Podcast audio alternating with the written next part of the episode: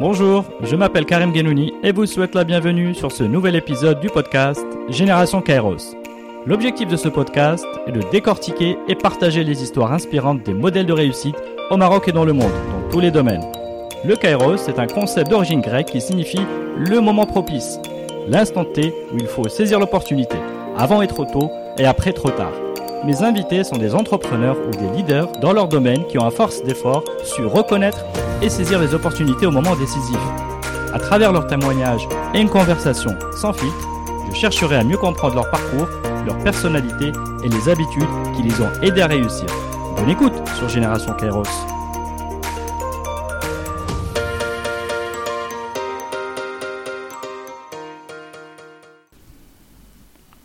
Bonjour Amine.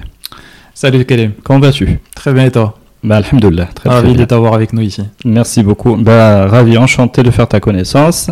Ravi. Voilà, d'être euh, donc re- reçu chez Quix. Exact. Alors, Amine, euh, je vais te présenter rapidement. Ok. Euh, Amine Khiyate Husseini, euh, entrepreneur, CEO chez quicksourcing.com, donc une plateforme digitale qui développe et fédère une communauté de chasseurs de tête indépendants en Afrique sur quatre pays Exact. Maroc, Cinq Algérie. Sénégal, Cameroun et le cinquième est Tunisie. Alors, avant de rentrer dans le vif du sujet, Amine, j'ai, je voulais poser un peu les, euh, les, les contours de notre discussion, les thématiques. Donc, on est sur un marché du recrutement qui est mondialement de plus en plus complexe. C'est-à-dire, dès qu'une entreprise décide de se développer, elle rentre nécessairement dans une guerre des talents euh, qui est devenue mondiale. Donc, euh, on va certainement discuter de, de recrutement. Mhm.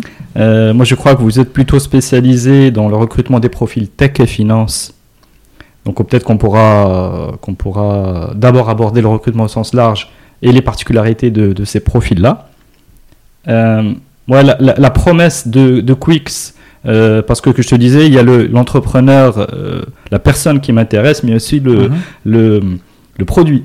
Euh. J'ai compris que la promesse, c'est des profils adaptés à grande vitesse. Exact. Alors j'avais lu des choses, des shortlists de profils en moins de 72 heures. Mhm. Euh, donc, euh, donc ça, j'ai senti comme la, enfin le, le- la société porte le nom Quick, c'est pas pour rien. Exact. Et, euh, et après, j'ai l'impression qu'il y a eu un shift de, vers, une, vers plus un modèle de, de plateforme digitale, plutôt marketplace euh, B2B, c'est-à-dire entre entreprises et, euh, et chasseurs de tête indépendants. Mhm. Euh, donc il y a, il y a beaucoup d'automatisation et vous, avez un- vous apportez un rôle de, de, de tiers de confiance dans ce marché-là. Donc c'est une, c'est un projet que euh, de ce que je vois qui est encore récent, euh, mais qui a, je pense, un, un caractère innovant et, et, et- et je pense adapté au marché. Je sens Mhm. qu'il y a cette, euh, cette euh, maturité-là, ce, ce pivot et un positionnement maintenant qui, qui, qui me semble smart. Donc je disais ce, cette marketplace donc, euh, qui va relier les entreprises qui ont besoin de recrutement, donc euh, pour avoir accès à une offre adaptée et, et plus large, et les- la communauté de chasseurs de tête qui va être plus une communauté qui va collaborer, qui va être en mode réseau, dans la mesure où Quix va les empowerer, va leur donner accès à, à plus de données. Il y a des, des- des choses de- dont tu m'avais parlé euh, euh, de data sharing et de revenue sharing qu'on pourra peut-être développer. Ok. Voilà Amine, donc, euh, donc euh, si tout va bien jusque-là, je, je, je vais euh, me lancer dans ma première question. Mhm. Dans ton parcours récent de- d'entrepreneur, on va prendre quelques, quelques années, sachant que le Covid a, a apporté des, beaucoup de changements et accéléré pour nous tous, accéléré beaucoup de choses. Est-ce qu'il y a, dans ton parcours donc, récent d'entrepreneur, est-ce qu'il y a une idée importante sur laquelle tu as, tu as changé d'avis? Tu t'étais trompé, tu vois, tu, maintenant tu as changé ton regard sur cette euh, idée-là. Maintenant, où tu as une, une nouvelle, une nouvelle manière de voir les choses. Donc, soit sur toi, soit sur ta relation euh, avec les autres. Et euh, voilà, on pourrait partir de là. Ok. Bah, en fait, c'est une question qui est, qui est très pertinente parce qu'effectivement, il y a eu un, un switch total euh, et c'était pendant le Covid. Euh, on en parlait au début et tu as très très bien présenté ce qu'on fait. En fait, on, on est parti sur un concept euh, qui était basé principalement sur de la mise à disposition de CV. Mhm. Euh, et puis, euh, euh, le rôle de l'entrepreneur, c'est aussi de comprendre qu'il y a un moment, il y a quelque chose qui ne scale pas, qui va pas aller de l'avant, il faut anticiper et changer. Et en fait, on s'est rendu compte au fur et à mesure, on a testé énormément de modèles, on s'est rendu compte que finalement, le CV, Mhm. on le trouve partout. Ok, Et ce qui change la donne, en réalité, c'est le chasseur de tête. d'accord. Et ça, c'est vraiment le, le ce qui a changé dans ma tête euh, pendant pendant le Covid, puisqu'en fait, quand le Covid est arrivé, recrutement, bah, il y avait quasiment zéro recrutement. Mhm. Donc euh, j'avais tout le temps de réfléchir et de me dire bon, ok, il y a y a un truc qui va pas. Comment on peut anticiper? Et puis assez rapidement, l'idée s'est installée en fait. euh, à travers l'expérience qu'on a eue euh, dans les équipes, je me suis rendu compte que quand j'avais un chasseur qui était très bon, bah, il réalisait beaucoup plus de missions que les autres. Finalement, on s'est dit, bah, tiens, si on en a plusieurs. Mhm. Et c'est comme ça que ça a commencé. Et puis, au fur et à mesure, on a commencé à installer l'idée. On a commencé à, à faire grossir cette communauté. On s'est rendu compte que finalement, le produit, c'est notre communauté. Mhm. Euh, et puis, cette communauté, il faut qu'on en prenne soin. Comment on va faire? Bah, On va leur apporter des missions. On va euh, développer ce modèle collaboratif qu'on a appelé le data sharing de manière intelligente. Et on va leur donner des outils performants. Et puis surtout, on est sur un modèle de revenu sharing qui, euh, qui augmente au fur et à mesure que, que la personne travaille avec nous. Donc en fait, vraiment, on, a, on, a, on est arrivé à installer un, modèle qui est très fair. Dans, au final, l'objectif ultime, c'est euh, de connecter euh, les entreprises, non pas avec euh, le mouton à cinq pattes, mais avec le, choix des bons candidats. Et là, aujourd'hui, eh ben, comme tu l'as dit, on est présent sur 5 pays, plus de 112 chasseurs de tête sur 5 pays. Le modèle, il se développe bien. Et puis, pour le moment, ça marche. Est-ce qu'on va switcher encore? Moi, j'ai aucun problème à changer encore de modèle. Je suis sur un mode test and learn euh, Quicks, mais vraiment hyper rapide. Mhm. Mais là, vraiment, on est sur quelque chose qui tient la route. Très bien. Bah écoute, euh, de, de ma- je- j'allais pas rentrer directement dans Quicks, donc on va pas aller là pour l'instant. On va Mhm. revenir vers. euh, ce que tu dis est très intéressant. Mhm. On va laisser un peu pour le milieu et pour la fin. D'accord. On va revenir un peu dans le temps. Euh, donc, euh, on va revenir à ton, je vais appeler ça l'enfance, mais après ça peut, ça peut varier. Euh, ma- toi qui es dans le monde du recrutement, tu questionnes euh, Mhm. certainement beaucoup de gens euh, sur leur talent ou leur, euh, ou leur, euh, leur souhait qu'ils soient professionnels. J'avais envie de te poser la question de quels étaient tes talents Mhm. et puis toi aussi, tu parles de, de talent brut qu'il faut bien travailler. Donc j'avais aussi, j'avais envie aussi de, de voir est-ce que tu avais des talents que tu avais plus pratiqués que les, que les autres pour être euh, en plein dans ton potentiel. Ouais, c'est en fait c'est- la réalité c'est que au fur et à mesure du temps, on se découvre des talents qu'on qu'on connaissait pas. Moi, la première chose que j'avais découvert en moi, c'est quoi? C'est c'est la partie business et la partie commerciale. Euh, comment je l'ai découverte? Euh, C'était pendant mon, mon, euh, mon, j'avais fait mon stage en licence quand j'étais à Bordeaux. Mhm. Euh, quand j'ai fini mon stage, je suis venu présenter euh, donc euh, mon, mon reporting euh, devant un jury. Mhm. Et, et en fait, je me suis senti hyper à l'aise. Et la première remarque qu'ils ont faite, d'ailleurs, j'ai eu 17 euh, sur, sur ce, ce- ce stage-là, ils m'ont dit T'as as une fibre commerciale, genre innée, tu vois. Mhm. Honnêtement, je le savais pas du tout. Tu savais pas. Je Donc savais là, pas. tu as 20 ans par, par là, là, j'avais 20 ans et je découvre ça. et tu découvres ça. Ok. Et je découvre finalement que je suis à l'aise pour parler devant les gens, Hmm. Que je n'ai pas forcément un stress particulier. Euh, et des fois même, ça peut sembler comme un manque d'humilité. Ouais. Et en fait, au final, euh, plus je manque d'humilité Mhm. sur certaines présentations, en réalité, plus je suis stressé. Mhm. C'est en Ouais. fait mon stress qui se transforme en manque d'humilité. Ça, je l'ai compris euh, au fur et à mesure. La, deux- la deuxième chose que j'ai découverte au fur et à mesure, c'est toute la partie techno. En fait, je suis un, je suis un geek, euh, je suis un vrai geek en fait. Euh, à l'époque, quand on parlait de geek, on disait, on, dis- on parlait surtout de personnes avec des lunettes, enfin les choses qu'on voit dans, Ouais, ouais, dans- ouais. dans les films. Donc j'avais du mal à me définir comme un geek. Mhm. Mais c'est quelque chose qui a complètement changé aujourd'hui. Alors, Aujourd'hui, définis-nous euh, définis-nous le, le, le, le geek. Pour, pour moi aujourd'hui, un geek, c'est un amoureux de la techno. Mhm. Euh, j'adore tout ce qui est nouvelle technologie, j'adore euh, tout ce qui est nouvelle invention. Euh, dès que je vais voir quelque chose de nouvel, que ça, soit dans la réalité virtuelle, réalité augmentée, euh, sur de l'humanoïde, euh, sur dernièrement le sujet du moment, le futur Internet, les métaverses. Mhm. je sais pas si tu. C'est un truc de malade qui est en train d'arriver. C'est vraiment l'internet du futur. Ah, le, le, sujet de Facebook? Exactement. D'accord. Exactement. C'est on y est quoi. Donc en fait, j'ai découvert finalement que que, que j'adorais la technologie. D'accord. Et puis le, la troisième chose que, que, que, que j'ai en moi, je pense, c'est cette, euh, cette partie relationnelle. Mhm. Donc euh, j'aime bien les relations avec les gens, j'aime bien être à l'écoute des gens. Et j'ai découvert que finalement, à, partir le recrute, à, partir, à travers le recrutement, le fait d'aider une personne à trouver un travail, mhm. c'est extraordinaire. On lui change sa vie.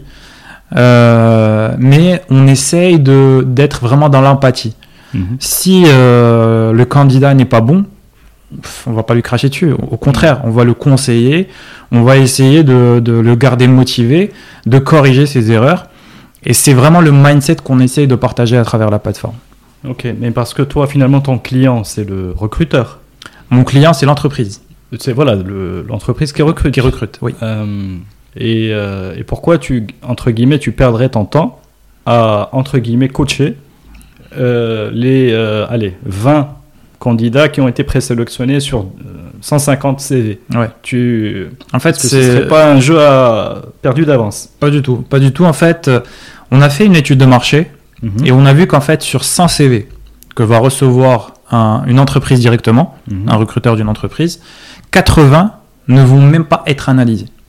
Ok. Pourquoi? Parce que le format du CV n'est pas bon, parce que la photo n'est pas correcte, parce que, euh, en fait, aujourd'hui, il y, a, un standard.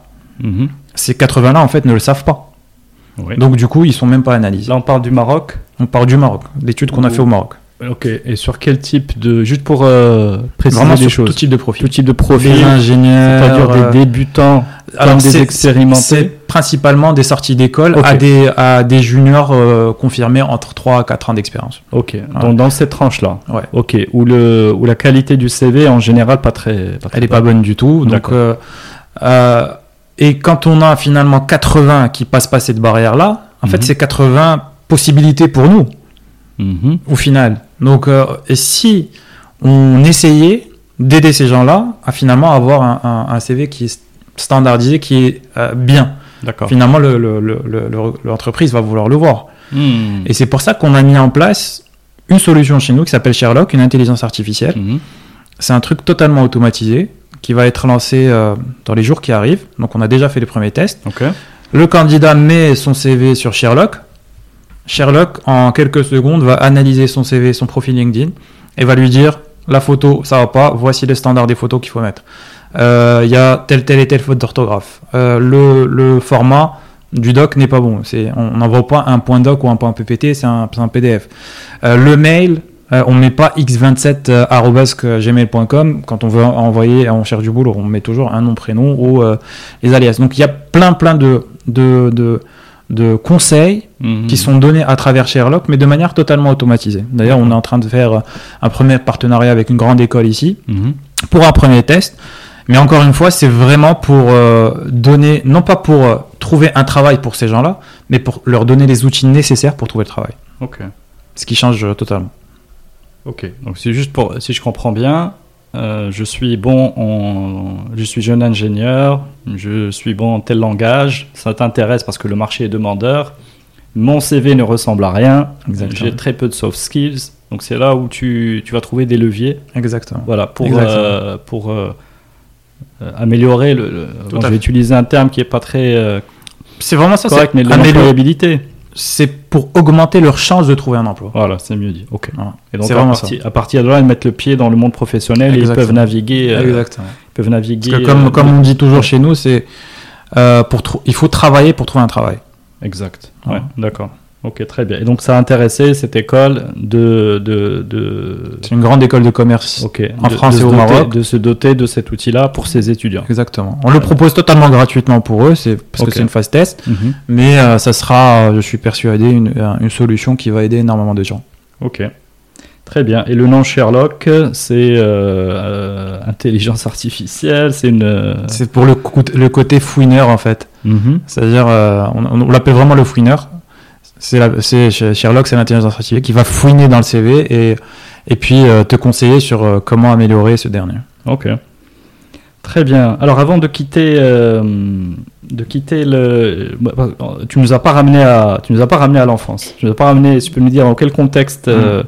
tu as grandi. Euh, bon, je sais que tu as grandi à Casa mm-hmm. et que tu as une famille d'entrepreneurs. Exact. Est-ce que tu peux nous développer un peu tout ça? Parce que je pense que c'est lié à, l'homme que tu es aujourd'hui. Exactement. Non mais carrément en fait, mes parents sont entrepreneurs. Mm-hmm une grosse partie de, de, ma famille est entrepreneur. En fait, moi, j'ai grandi. Pour moi, c'était euh, tout à fait euh, normal euh, d'avoir son business, en fait. Ok. C'est. en fait. Mais pardon, d'avoir son business ou là de. entre guillemets, d'hériter d'un business? Ça peut, être, ça, peut, être, les deux. Ça mhm. peut être les deux. Euh, dans la famille, il y en a plein qui ont développé leur propre business, il y en a qui ont hérité de leur business, mais on est tous des entrepreneurs. Très très peu étaient salariés en fait. D'accord. Donc en fait, euh, moi j'ai limite dans ma tête, euh, pour moi c'était c'était que ça. Mhm. Donc après quand je suis parti en France et que finalement j'ai découvert qu'il fallait travailler, mhm. bah, j'ai commencé à travailler et j'en ai profité pour apprendre et faire un maximum d'erreurs pendant que je travaillais. Ok, mais pardon, je, te, je vais te ramener, je, te, ramène, au Maroc. Non, mais je te ramène au ah. Maroc juste pour comprendre ce que, euh, ce que ça t'a apporté, euh, ce, euh, cet environnement d'entrepreneur. Donc, ça t'a apporté une conviction que c'est la voie, très bien, c'est la mm. voie vers laquelle tu allais aller. Très bien. Après, tu aurais pu faire autre chose hein, pour aller dans. Tu pourrais, tu pourrais, aller jouer de la guitare et devenir artiste, mais c'est pas le cas. Ouais. Quoique. Mais là, en fait, quels sont les autres euh, euh, facteurs tu vois, que, que, tu as développés dans, ce, dans, ce, dans cet environnement d'entrepreneur de, ouais. Et à, à, côté de ça, j'étais, euh, il y a le sport. Mhm. Donc, j'ai beaucoup fait de compétition. D'accord. Et là, dans le tennis notamment, donc j'ai joué beaucoup de tournois quand j'étais quand j'étais jeune. Et ce qu'on apprend à travers le sport, c'est de, c'est que par exemple dans le tennis, tant que la balle de match n'est pas terminée, le match n'est pas fini. Mhm. Et, on a eu des matchs où. Euh, tu as sauvé des balles de match J'ai sauvé des balles de match, mais il y a eu des matchs où euh, je gagnais et j'ai perdu. Donc ça, ça, ça, ça, ça nous apprend un, un, mindset extraordinaire. C'est mhm. c'est un, c'est un combat qui est quotidien, donc, euh, et on lâche jamais l'affaire. Et pour moi, dans, dans cet environnement-là, en fait, j'ai béni dans ça. En fait, l'échec est normal, mais l'échec est un apprentissage. Mhm. dans la famille, il y en a plein qui ont connu des échecs, mais ça ne veut pas dire que euh, ils ont mal fini. Au contraire, euh, pour moi, l'échec, c'est meilleur, la meilleure chose qui puisse arriver à une personne, c'est l'échec, parce que finalement, l'échec, c'est un, apprentissage vitesse grand V. Ok. Mais tu te, j'ai une question. Tu, quand tu, quand tu grandis dans cet environnement, est-ce que tu te projetais?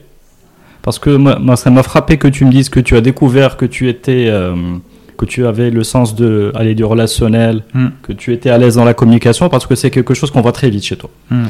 Donc ça me, ça me, quand même, me marque quand même que tu, as, que tu l'aies découvert à 20 ans. Donc la question c'est est-ce que tu te projetais, euh, enfin on est dans l'adolescence, peut-être que tu pensais à autre chose, hein, hmm. c'est pas...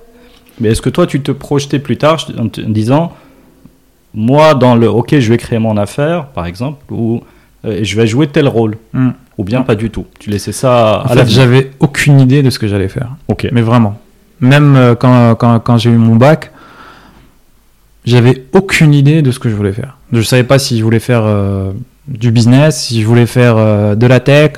D'ailleurs, honnêtement, le, ma, la décision de partir en France, ça, la décision a été faite en 24 heures. Mhm. Je, vraiment, j'abuse pas. Alors vas-y, comment ça s'est fait, Comment ça s'est fait C'est que j'ai été, euh, c'est réalité quoi. Mhm. Euh, j'étais en vacances euh, au nord. Mhm. on a fini le bac. Et j'ai mes, mes, potes qui un par un m'appellent, ils me disent je pars à Toulouse, je pars à Paris, je pars. Et moi j'étais là, mais qu'est-ce que je vais faire? En fait, j'avais une inscription ici, j'étais pris à l'ENCG et j'étais pris à l'université de Bordeaux. Mais pour mes parents à ce moment-là, il n'était pas question que que je parte à 18 ans à, l'étranger. Quand la, la question. Et euh, pourquoi? Pourquoi? Parce que euh, voilà, on est assez jeune. Euh, est-ce qu'on a la maturité pour aller à 18 ans, s'installer, vivre de soi-même Et j'ai grandi dans un environnement où je savais même pas que, comment faire des pâtes. Ok. J'ai jamais fait un œuf.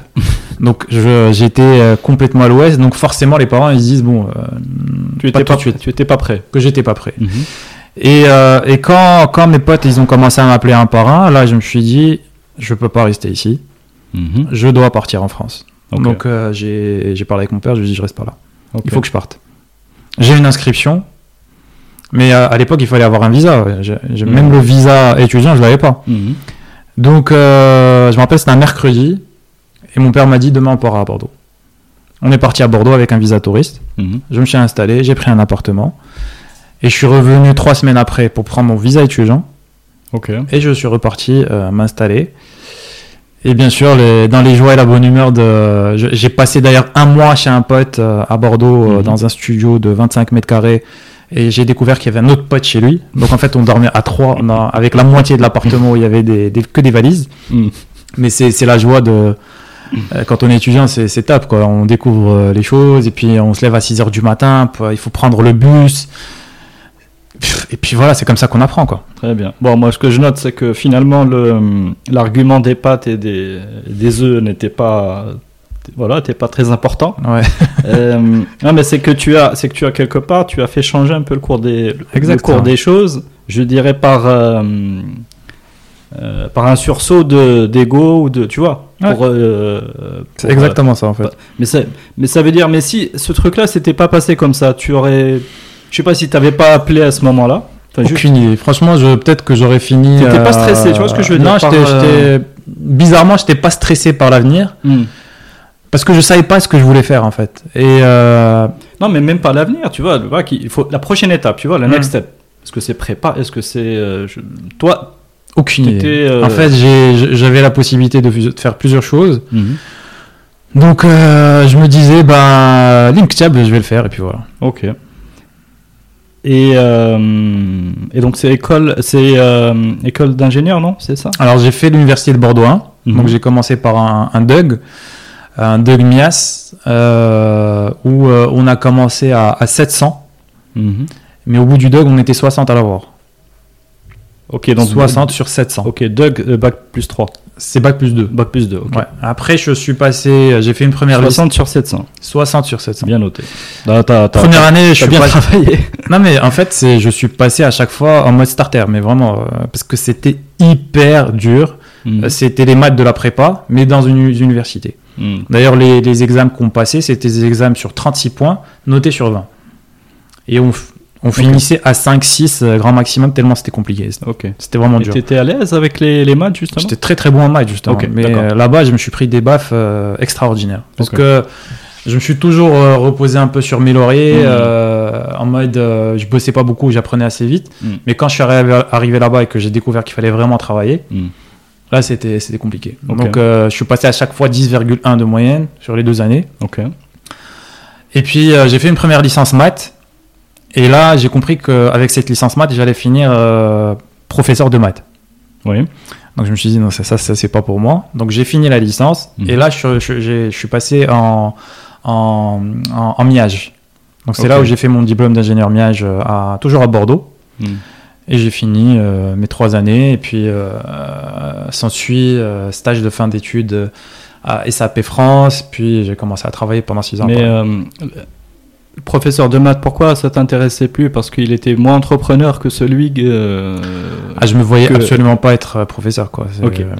et, et- le stage dont tu as parlé, où on t'a fait prendre connaissance, plutôt pardon, prendre Mm. conscience que, que tu avais ces qualités-là, c'était à ce moment-là? Alors, le, le... honnêtement, tout- tous les stages que j'ai fait, c'est le premier, c'était un stage sur le web, donc j'ai touché un peu à la techno, c'était pendant deux mois, c'était en Mhm. licence. Un deuxième stage, euh, ce qui était assez marrant, c'était à la Société Générale à Paris, alors que j'étais à Bordeaux. Euh, en fait, j'ai j'ai réussi, j'ai réussi à convaincre euh, la personne de l'ASG que j'étais un développeur .NET alors que j'avais jamais touché au .NET. Donc j'ai passé quatre mois à, à, à bosser nuit et jour pour, euh, pour montrer qu'en fait j'ai pas menti, ce que j'ai réussi à faire. Alors attends, Euh, attends, excuse-moi. Ah, c'est des histoires intéressantes Ouais, ouais, je sais. euh, parce qu'elles révèlent beaucoup de choses. Hmm. Tu euh, t'es- t'es en stage d'école, c'est ça? En M1, Master 1. Master 1. Société Générale à Société Paris, Générale à Paris. très bien, c'est Ouais. prestigieux, c'est très bien. Et pour comment, comment euh, euh, et donc tu, tu entre guillemets, tu, tu te survends? Non, on m'a juste demandé est-ce que, est-ce que tu sais faire du .NET Oui. J'ai dit oui. Tu as dit Alors oui, hein. j'avais regardé deux trois fois quoi. C'est Ok, alors le .NET c'est quoi? C'est un, un code de, de développement. C'est comme Java, comme C++. Ok, euh, d'accord.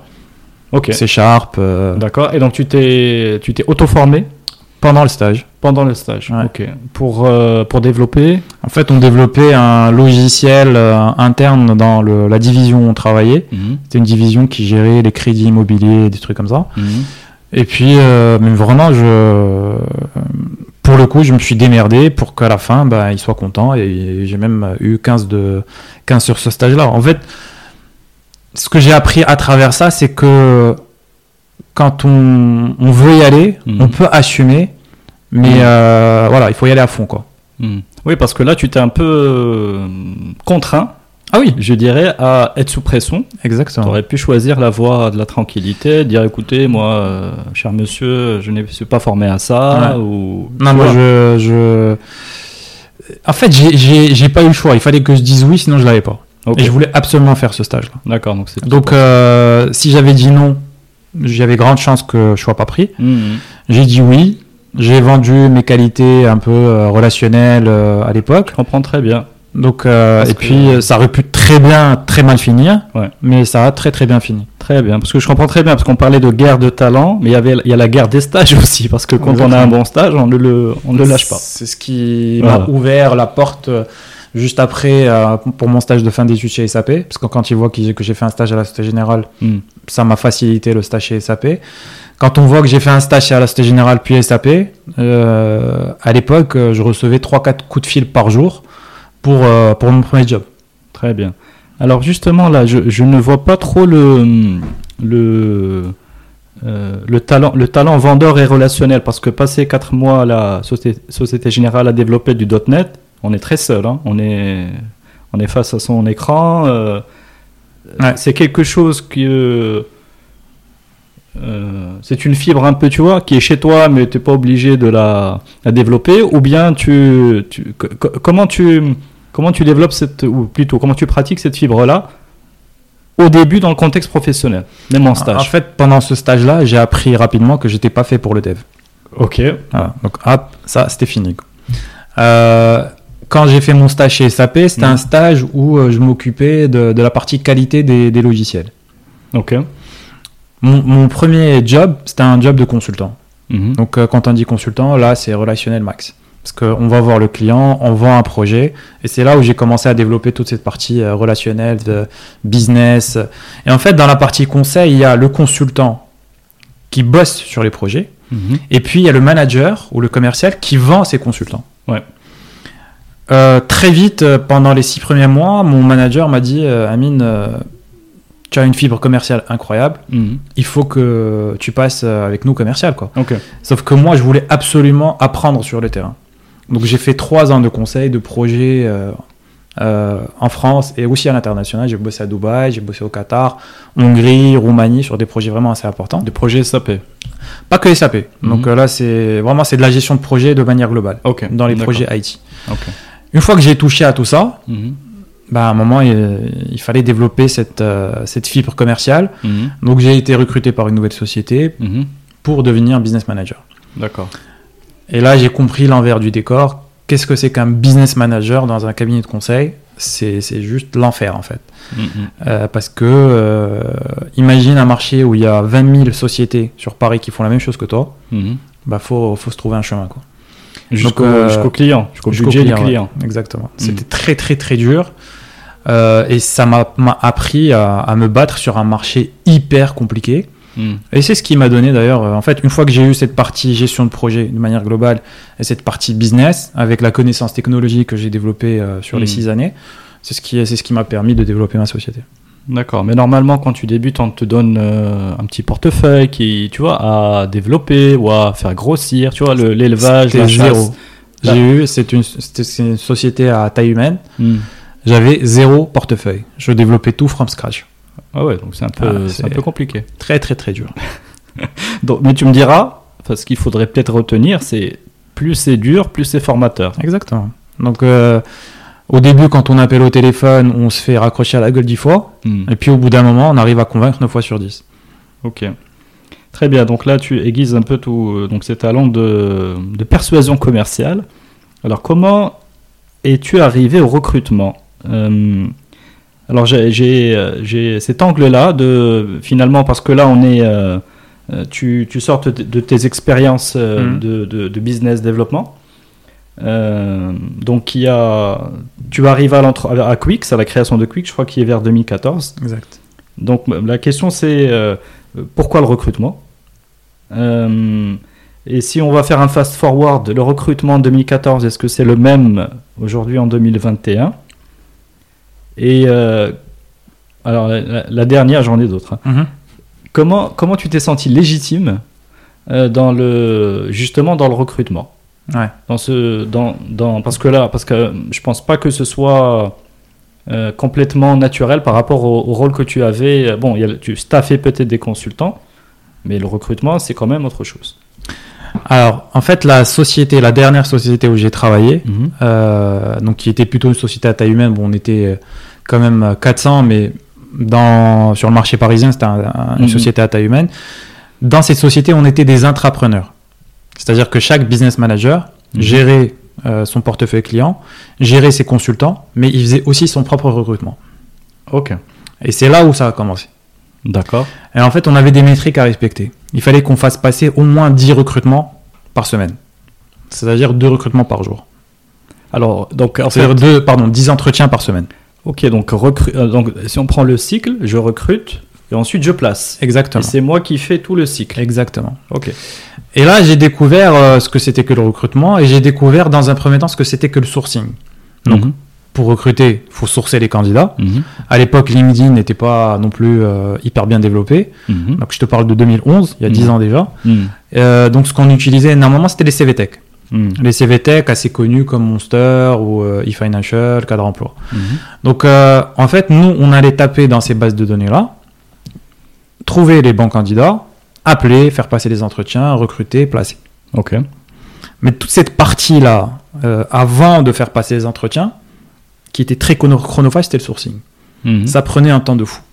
Mhm. Donc, euh, au bout de trois ans, j'ai- remarqué qu'en fait, tous les, toutes les sociétés avaient ce problème-là.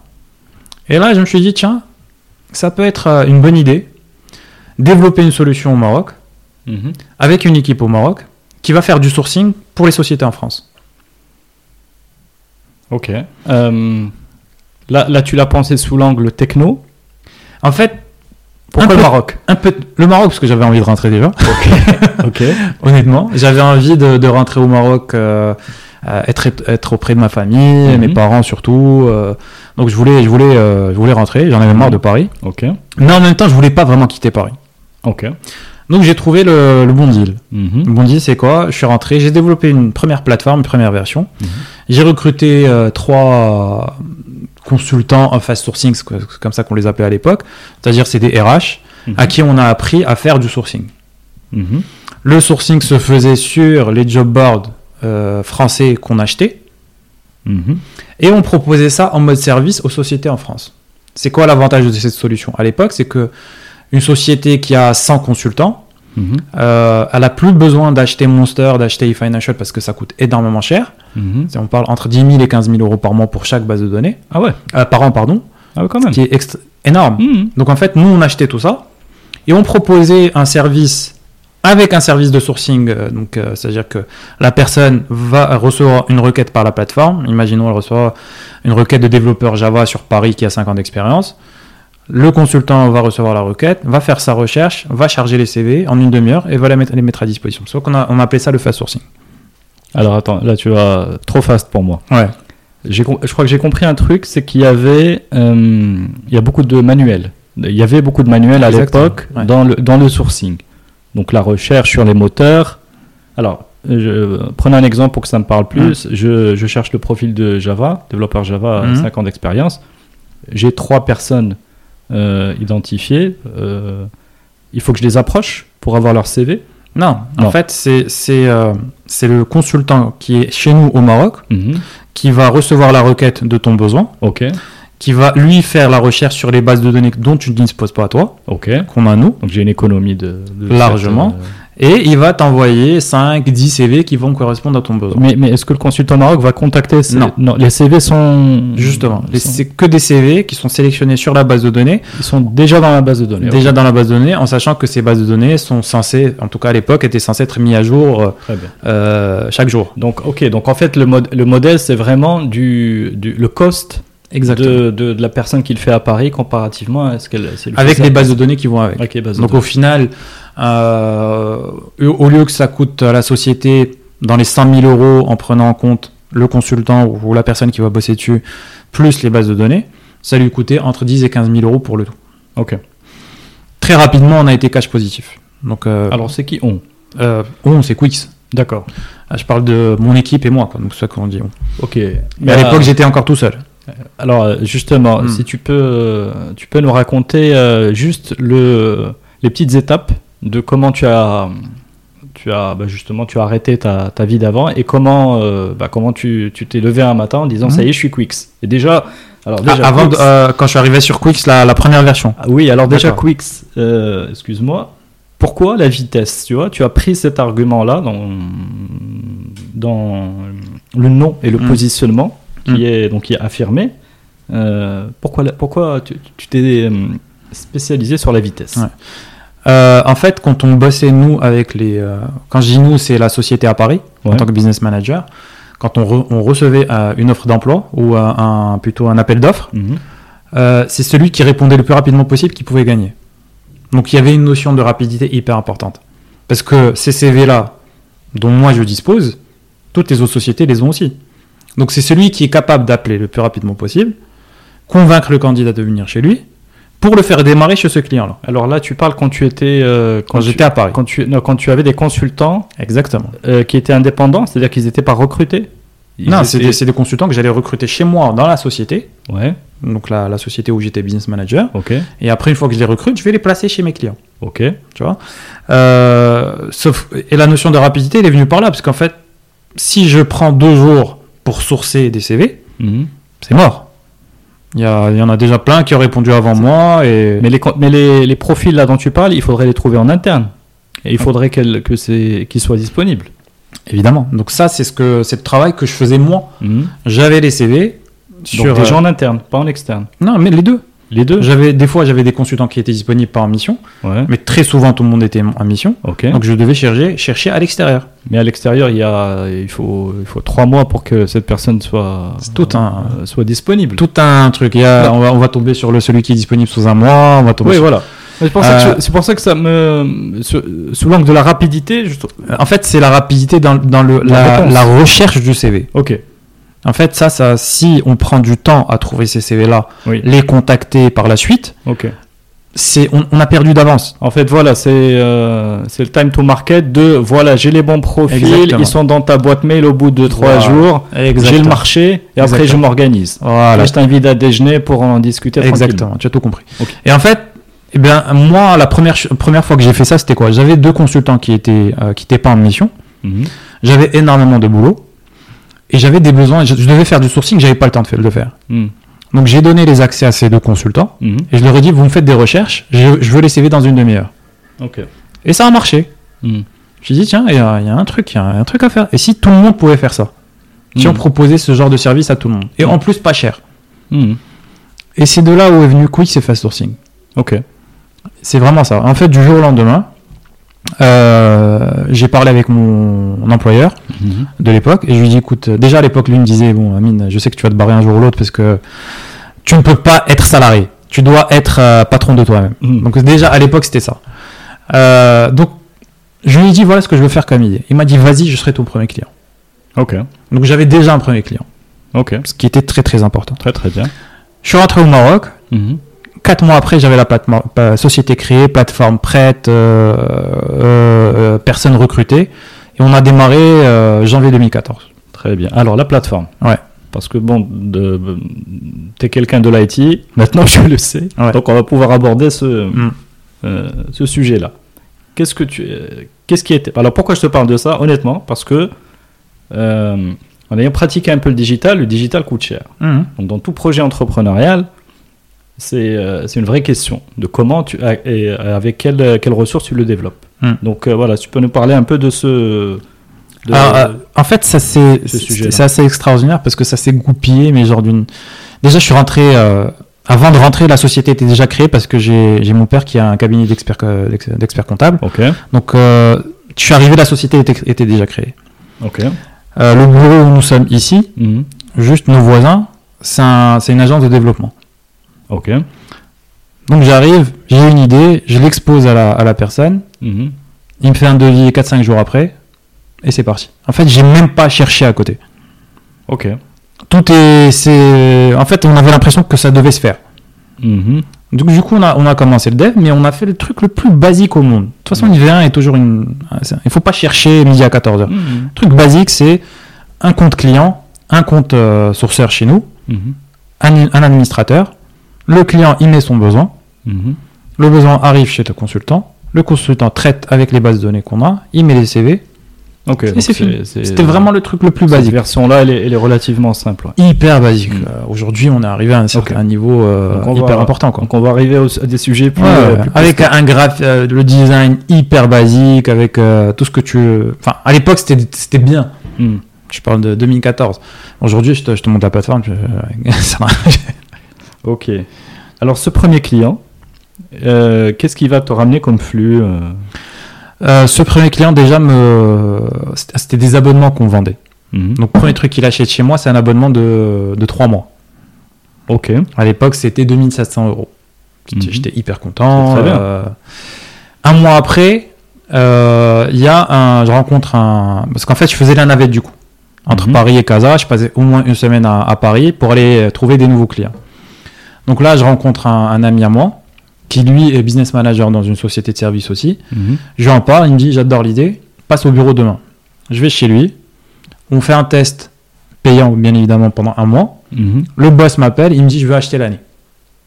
Ok. Ah, acheter, pff, incroyable. Mais juste pour comprendre, ces, fo- ces formules forfaitaires, elles sont illimitées en termes de profil? Alors c'est ça ce qui était fou, c'est qu'à la, à la base on a, on a rien limité du tout. Mhm. C'est pour ça qu'on apprend au fur et à mesure. C'était vraiment du test and learn. Et on avait des clients en fait qui pouvaient nous demander 100 CV par jour. Ah ouais. C'était incroyable. Et là, on a compris, non, non, il y a un problème. Puis on a limité à 50. Puis en fait, on s'est rendu compte qu'en fait, même quand tu as 50 CV, tu peux pas trouver 50 CV tous les jours d'un même profil. Ouais. C'est impossible. Mhm. Donc, petit à petit, on a commencé à, à- à travailler notre modèle jusqu'au moment où on s'est rendu compte que le maximum qu'on pouvait livrer par jour, c'est 20 CV. Ok. Et ça s'est installé petit à petit. Et en fait, vraiment, on est vraiment sur du test and learn. Petit à petit, on teste, on développe, on teste, on développe, on teste, on développe. Et euh, après 3-4 ans, on bougeait pas en termes de chiffre d'affaires. On avait du mal à scaler. Et le gros problème qui se passait, c'est que les CVTech commençaient à avoir de moins en moins de, de data. Mhm. Donc, ça nous bloquait énormément. Et c'est là où la question a commencé à se poser. Ok, si les CVTech disparaissent, notre service, il n'a plus euh, aucune légitimité, parce que finalement, qu'est-ce qu'on va proposer Mhm. On va sourcer sur quoi C'est-à-dire des candidats, si je, si je reformule, Mhm. le, le, le, le monde du recrutement a switché. Il est plus. C'est-à-dire, le monde du recrutement, c'est quoi? C'est le candidat et le recruteur. C'est-à-dire Où est-ce que, qu'ils se retrouvent? c'est-à-dire que les candidats, en fait, ne vont plus sur les CVTech. Voilà, ils vont plus, euh, tiens, je dépose mon CV là et j'attends le, le- Exactement. et je me connecte et j'attends des, euh, Des appels. des mails ou des, tu vois, avec les avec les offres, etc. Ça, c'est quelque chose qui, a, qui, qui est en train de disparaître maintenant. Hmm. Ce qui marche aujourd'hui, c'est euh, comment chacun construit son réseau. Hmm. Et son réseau, c'est quoi? C'est LinkedIn. Hmm. Donc on a un réseau, on est connecté, on partage des choses. Euh, c'est euh, c'est des solutions comme euh, Slack. On va trouver énormément de profils IT. Euh, Facebook Job, Google Mhm. Job. Donc en fait, c'est devenu des plateformes en mode réseau. Et c'est là où les, où les chasseurs vont, vont, vont recruter. Si j'ai besoin de recruter un motion designer, Hmm. bah, si, si je suis un bon chasseur, j'ai des re- requêtes, requêtes booléennes que je tape, qui, des trucs qu'on a assez poussés, qui vont me sortir des données euh, absolument extraordinaires. Mhm. Mais c'est surtout que je vais me pluguer sur des groupes où je vais trouver des motion designers et je vais devenir leur ami. Hmm. Et au final, ça me crée un réseau de motion designers. Donc dès que j'ai besoin de recruter, ils sont là. Hmm. Donc en fait, c'est comme ça que le recrutement a changé. C'est pas juste euh, euh, envoie-moi ton CV. Ça marche plus comme ça. Ouais. Et alors, comment, euh, comment le. Donc là, tu, tu découvres cette, euh, que le marché est finalement limité, en train de switcher. Moi, ça m'intéresserait, je dois revenir sur le développement commercial. Comment tu le faisais à cette, euh, à cette époque-là Là, je faisais honnêtement le- le- les, euh, les, premières, les deux premières années, je faisais euh, limite du porte-à-porte. Quand je dis du porte-à-porte, euh, c'est pas non plus je viens, je, je toque, Ouais. mais euh, je me, comme je disais, je me déplaçais une fois par semaine. J'essayais d'avoir un maximum de rendez-vous. Donc, euh, Donc là, tu te déplaces de Casa à Paris exactement. et, tu je- fais tes rendez-vous à Paris. Exactement. Donc, euh, c'était un moyen pour moi, bien évidemment, de revenir sur Paris. Donc, Mhm. pour le coup, j'étais assez content. Je signais 4-5 contrats par semaine. Mhm. Puis je revenais et je refaisais la même chose euh, le, le mois d'après. Et, com- et comment tu les. t'a- T'avais une structure en France? Non. Donc euh, la structure, euh, le client, il signe avec. euh, Avec nous, euh, société au Maroc. tu as, tu n'as pas de mal à les convaincre. Non, aucun mal. Non. Parce qu'en fait, finalement, le hors taxe et TTC, il faut un virement, il n'y a pas de. D'accord. Aucun souci. Non, c'est-à-dire en termes de confiance, de. J'ai jamais eu ce problème. hein. Vraiment. Ok. Jamais eu ce problème. D'accord. Donc, donc le, le, le, service finalement était assez euh, entre, entre guillemets simple pour qu'ils comprennent les bénéfices. Exactement. Donc c'était assez clair. euh, C'était pas des montants non plus extraordinaires. Alors justement, le pricing. Comment tu l'avais euh, Tu, tu veux vraiment que, tu- que je sois honnête avec toi? Oui, bah oui. Euh, je, je l'ai décidé comme ça. Je suis dit, ah, j'ai aucune méthode de, pricing à l'époque. Voici, tu as appliqué quelque chose. Je n'ai appliqué absolument rien.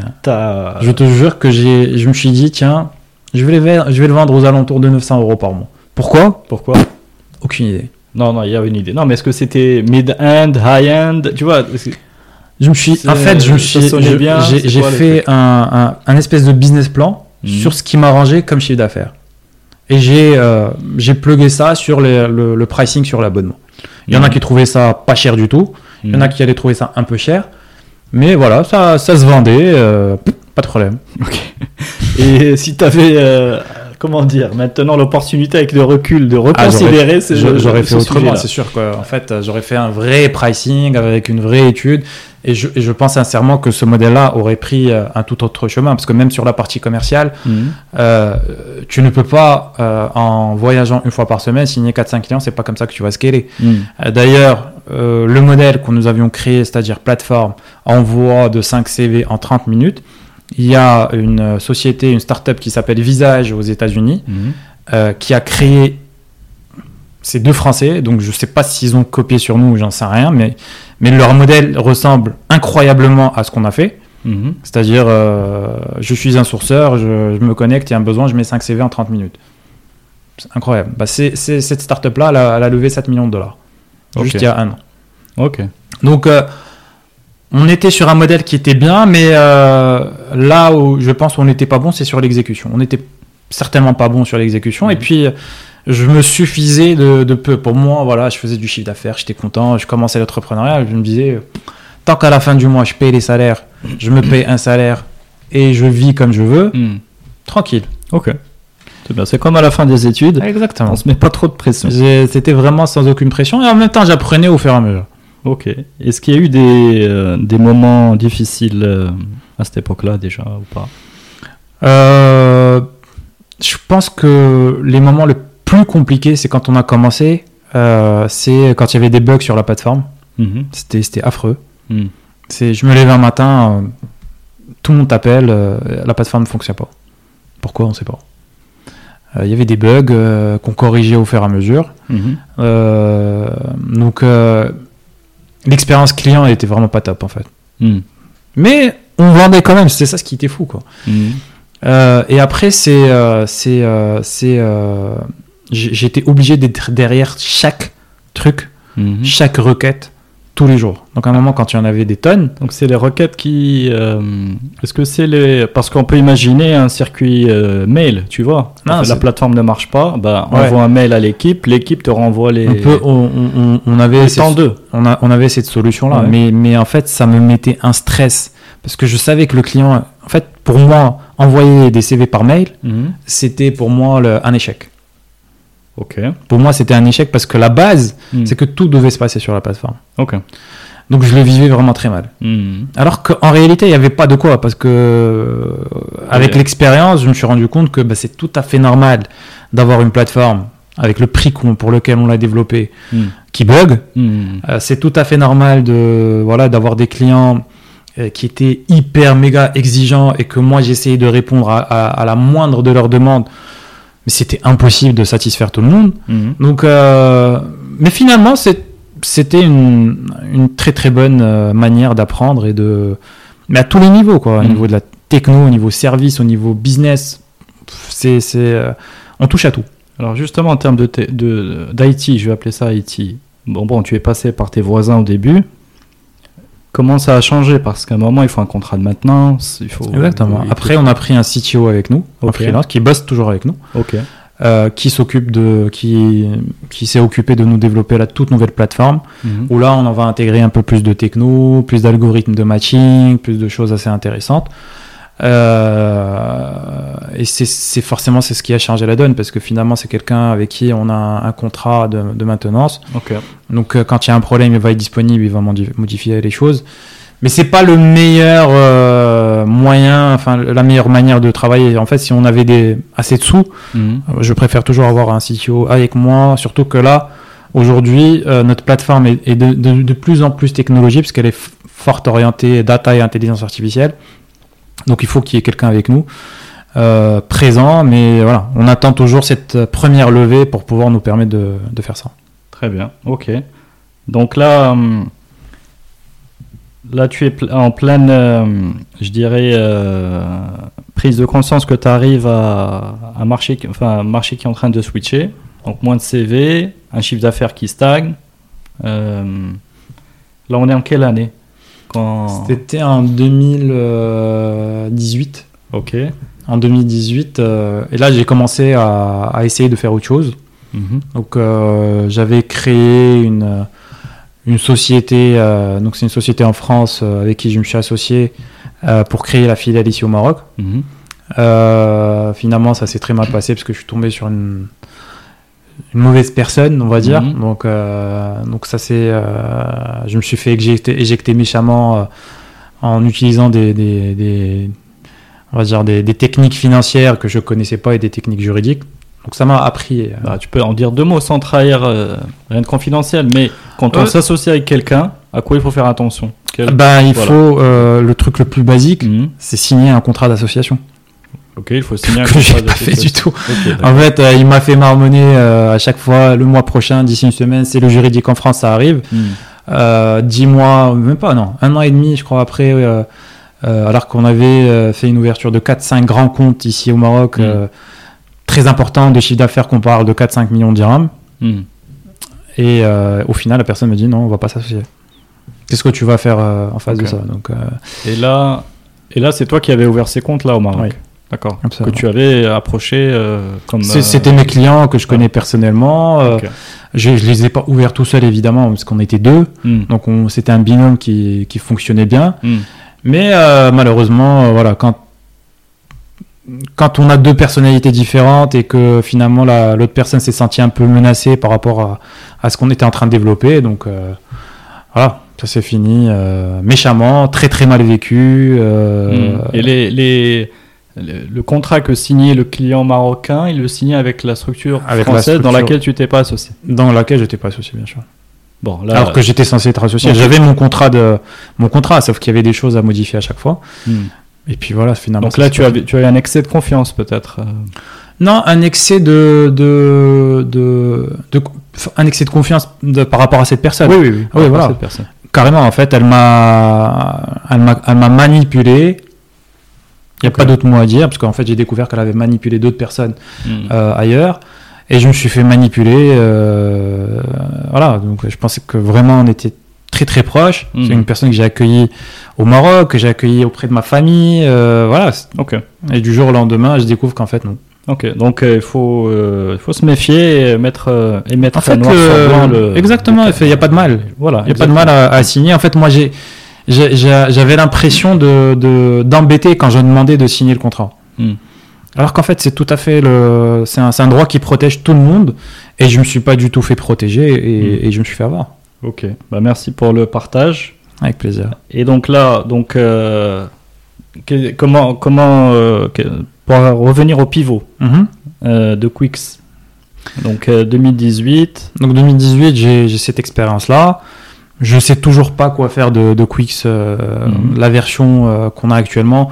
On a commencé à faire un peu de recrutement au Maroc, mhm. donc de manière assez classique, mais toujours étant que ça me botte pas en fait, ça m'excite pas parce que voilà, c'est un truc classique et moi j'avais besoin de quelque chose de nouveau. Mhm. Donc après ce qui m'est arrivé comme expérience avec cette société, euh, mais vraiment en 24 heures, j'ai été approché par une autre société euh, pareille.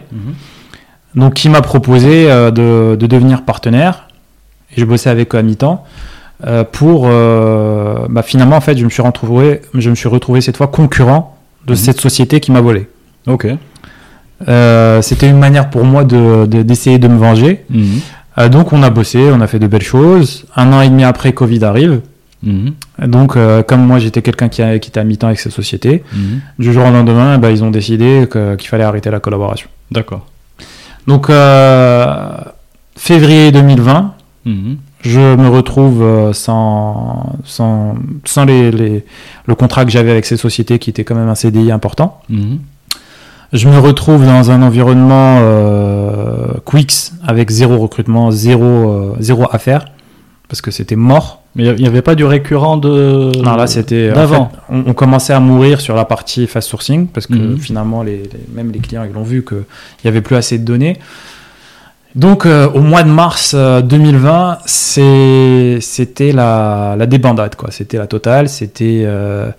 Oui, parce que là, tu es pris de cours aussi avec là, je suis pris de cours du jour Covid. En fait, avec le Covid, j'ai plus de rentrée d'argent euh, côté euh, mm. cette société espagnole.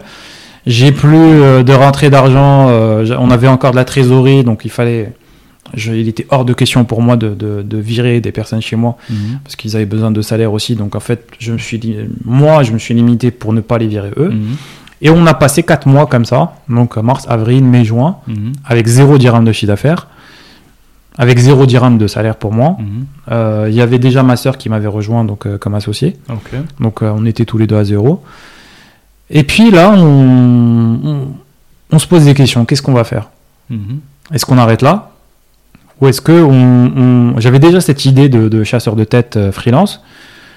Et enfin, cette idée de, pour toi ou, ou l'idée de la, de la communauté?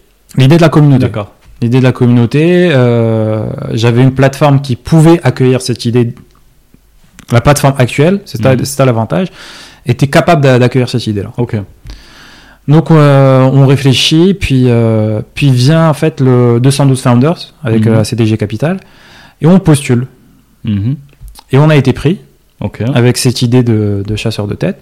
Et puis on passe en six mois d'accélération. Mhm. Incroyable.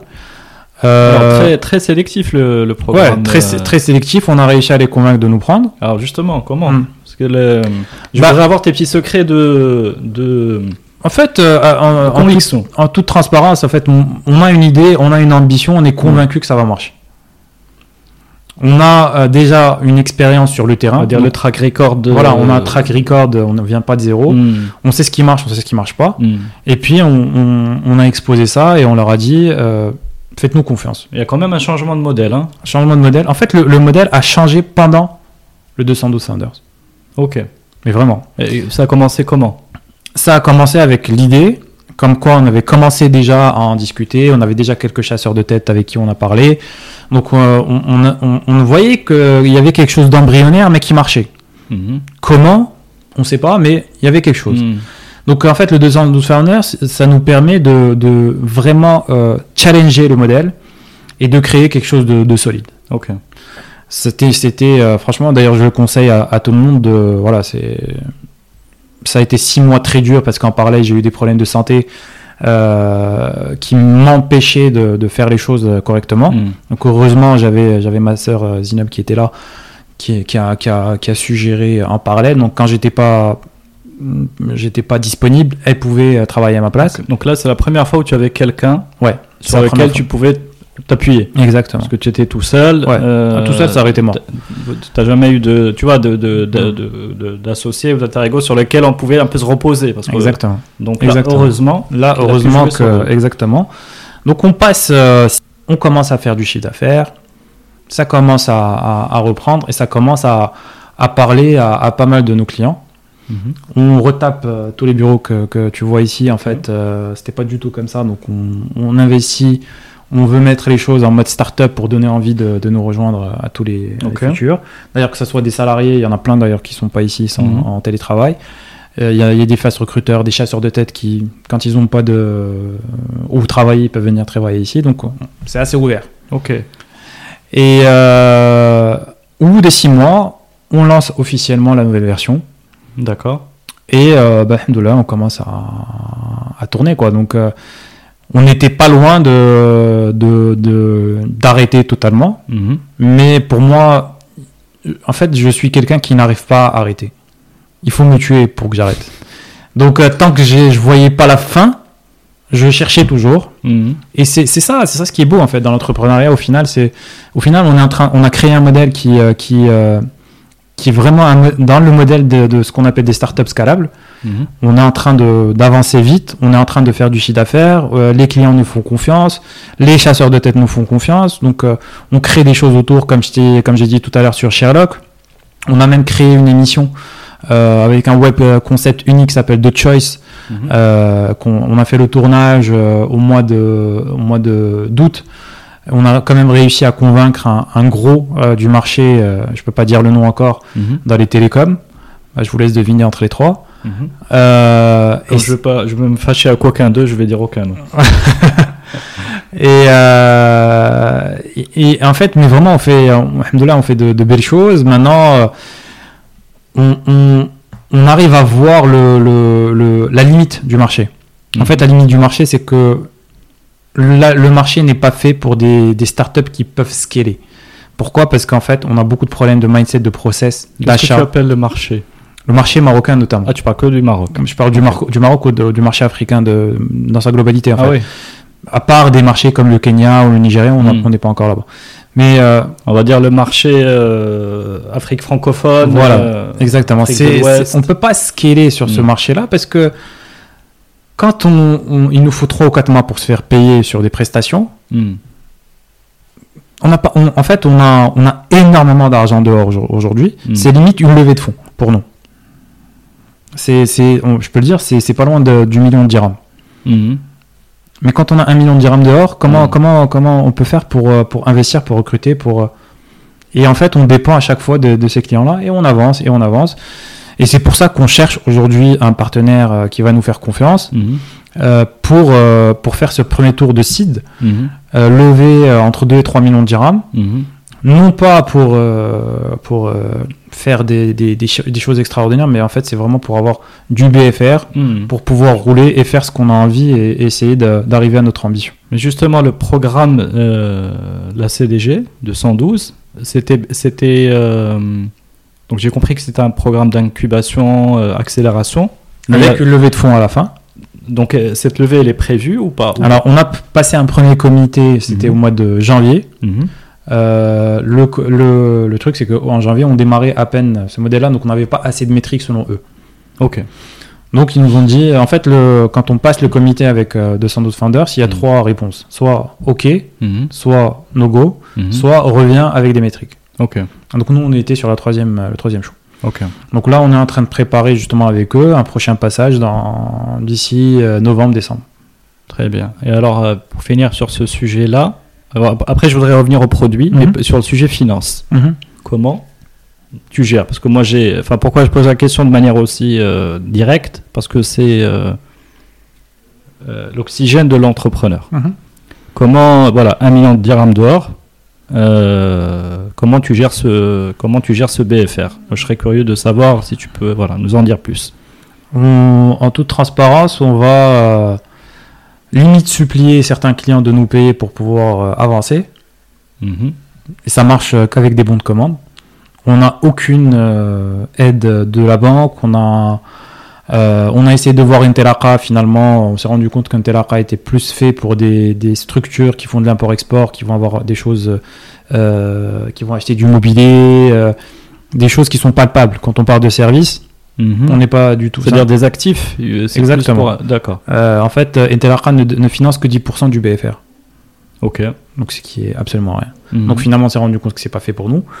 on a eu Innovidia à travers la CCG.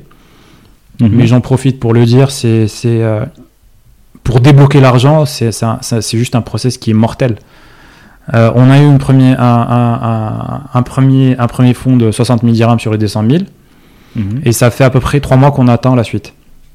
Donc en attendant, en fait, on est en train de développer une toute nouvelle plateforme depuis le mois d'avril. Mhm. Le développement est à l'arrêt parce que les prestataires, ils ont besoin d'être payés. Je sais pas comment les payer. Les, euh, donc, euh, c'est-à-dire le prestataire qui développe la nouvelle plateforme donc là, tu parles du, du fonds de la CCG, CCG qui est globalement 200 000 dirhams. 200 000 dirhams, c'est le fonds Innovidia. Là, où vous avez, où ils ont débloqué, débloqué 60 000. Pour le moment, ils ont débloqué 60 000 pour, avec lesquels on a pu payer donc, euh, le design euh, et une première partie de dev et, le recrutement d'une commerciale. Mhm. Et depuis, euh, c'est incroyable. ça fait combien ça fait trois mois qu'on attend la, la, suite. Ok. Et c'était supposé débloquer en combien de tranches? En trois tranches. En trois tranches. On a 60 000, 80 000 et 60 000. Ok. Mais malheureusement, c'est trop de choses administratives. Et là, on revient sur le mindset. Mhm. Euh, on ne peut pas demander à un entrepreneur de, de, limite mettre deux semaines de son temps pour gérer des choses administratives. Mhm. Et ce qui mais, mais deux semaines par mois. Mais oui, c'est deux, deux, semaines par mois. C'est incroyable. On a des fois des factures qui reviennent on a des, mhm. preuves de factures. Mhm. Il y a des factures qui reviennent après trois semaines. Mhm. Donc de la CCG pour dire le mot euh, n'est pas bon. Il faut changer, le mot. Non, ah, parce que vous leur, vous leur envoyez des factures. Bien sûr, il faut les factures. Ah, ok. Et parce qu'il n'y a pas écrit le mot, un mot. Ok. Mais genre, mais, genre c'est un synonyme. Euh, exemple. Franchement, je ne me rappelle plus, mais, euh, mais c'était, ça m'a, ça m'a, limite, ça m'a rendu malade. parce qu'on attend pendant trois semaines et là, on doit retaper trois semaines pour un mot. Hmm. C'est euh, comment, comment, comment voulez-vous que ces startups avancent? Donc aujourd'hui, en toute transparence et en toute simplicité, on ne compte que sur des bons de commande. Mhm. Et on, ne, on, compte aussi sur euh, quelque part la, la, charité de certains clients pour nous payer euh, en temps et en heure. Mhm. Sinon, on doit attendre parce que dans les grands groupes, le process est hyper long. Pourquoi? Ben, On ne sait pas. Mhm. Non, mais hyper lent, oui, mais euh, il faudrait qu'il y ait des limites. C'est-à-dire. Euh, c'est honnêtement tous les grands groupes avec qui j'ai travaillé, avec qui on travaille actuellement. Mm. C'est pas pour le tirer une balle ou quoi que ce soit. Mm. En fait, on leur dit toujours, euh, il faut qu'il y ait un process en mode fast track pour les startups. Bah oui. on peut pas se permettre de laisser 4 mois pour une startup d'être payée. C'est mm. pas possible. la PME, à la rigueur, c'est, on va dire, correct. Euh, et puis quand on est sur de la TPE, de la startup, on va toujours se trouver sur celui qui a plus de trésor, qui a pas d'ADA, s'il te mm. plaît, attends, machin, sauf que nous, on, souffre aussi, quoi. Mm. Donc, euh, l'une des plus grosses souffrances qu'on a aujourd'hui, c'est sur le, la trésorerie, quoi. On, vraiment, on souffre énormément. Ok, mais toi, euh, Amine, est-ce que tu es capable de t'appuyer sur ton réseau familial, mm-hmm. etc. Je te pose vraiment la question pour euh, euh, refléter la réalité d'un de, d'un entrepreneur. Mmh. C'est-à-dire, à un moment donné, parce que tu as dit toi-même, il va falloir te tuer, donc j'imagine que ça ne te coûte pas d'aller demander de l'argent à des mmh. proches, allez, mmh. disons-le comme ça.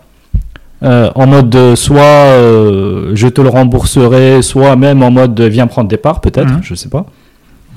Est-ce que tu, tu, es déjà allé à cette fin-là? Parce que j'imagine. J'ai fait, j'ai fait ça juste euh, le mois dernier, j'avais pas le choix. Ok. Donc euh, le fonds de la CCG qu'on était en, euh, censé recevoir, je suis parti l'emprunter. Ok. Parce que je me retrouve couteau sous la gorge et, j'ai vraiment pas d'autre choix. Hmm. Donc je suis obligé d'aller emprunter de l'argent le temps que la CCG me donne l'argent pour que je rembourse le. Ok, donc emprunter. J'emprunte de la famille, tu voilà. Ok. Mais voilà, qu'est-ce que, qu'est-ce que on essaie de trouver une solution. Non, c'est ça. Non, enfin voilà. Donc ça, je ferme de la parenthèse financière. Mm. Je... Mais, mais c'est intéressant ce sujet. Tu as dit maintenant il va falloir me tuer. Ce mindset là de, euh, il faut avoir faim au sens euh, mm. au sens noble du terme. Tu tu l'as développé euh, à travers le sport, comme j'ai dit. En fait, c'est que ce soit au foot, à travers les compétitions que j'ai faites, foot mm. ou tennis j'ai toujours été. un peu comme ça. Euh, ah ouais, je, moi, je me rappelle très bien, en fait, euh, j'avais 6 ans. Mhm. Ça, c'est mon père qui me raconte. Et en fait, il y avait un tournoi de tennis euh, dans le club. Mhm. Et je suis venu pour. pour je voulais jouer. Mhm. Sauf que mon père m'a dit non, t'es encore jeune, tu peux pas jouer. Mon père est parti. Je me suis présenté moi-même ouais, au secrétariat. J'ai dit, je veux jouer, vous m'inscrivez. J'avais 6 ans. 6 ans. Ok. J'ai joué. J'ai gagné mon premier match. Mon père, il, il hallucinait, quoi. Donc, euh, deuxième match, je tombe avec le- la tête de série numéro 1, Mhm. qui me met 6-0, 6-0. Mais pendant tout le match, Mhm. j'ai pas lâché un point. Je me battais sur chaque point. Et en fait, c'est finalement c'est quelque chose qu'on a en soi. Donc, euh, Bah, j'imagine, euh, 6 ans. euh, voilà, c'est quelque chose qu'on a en- en- chez nous.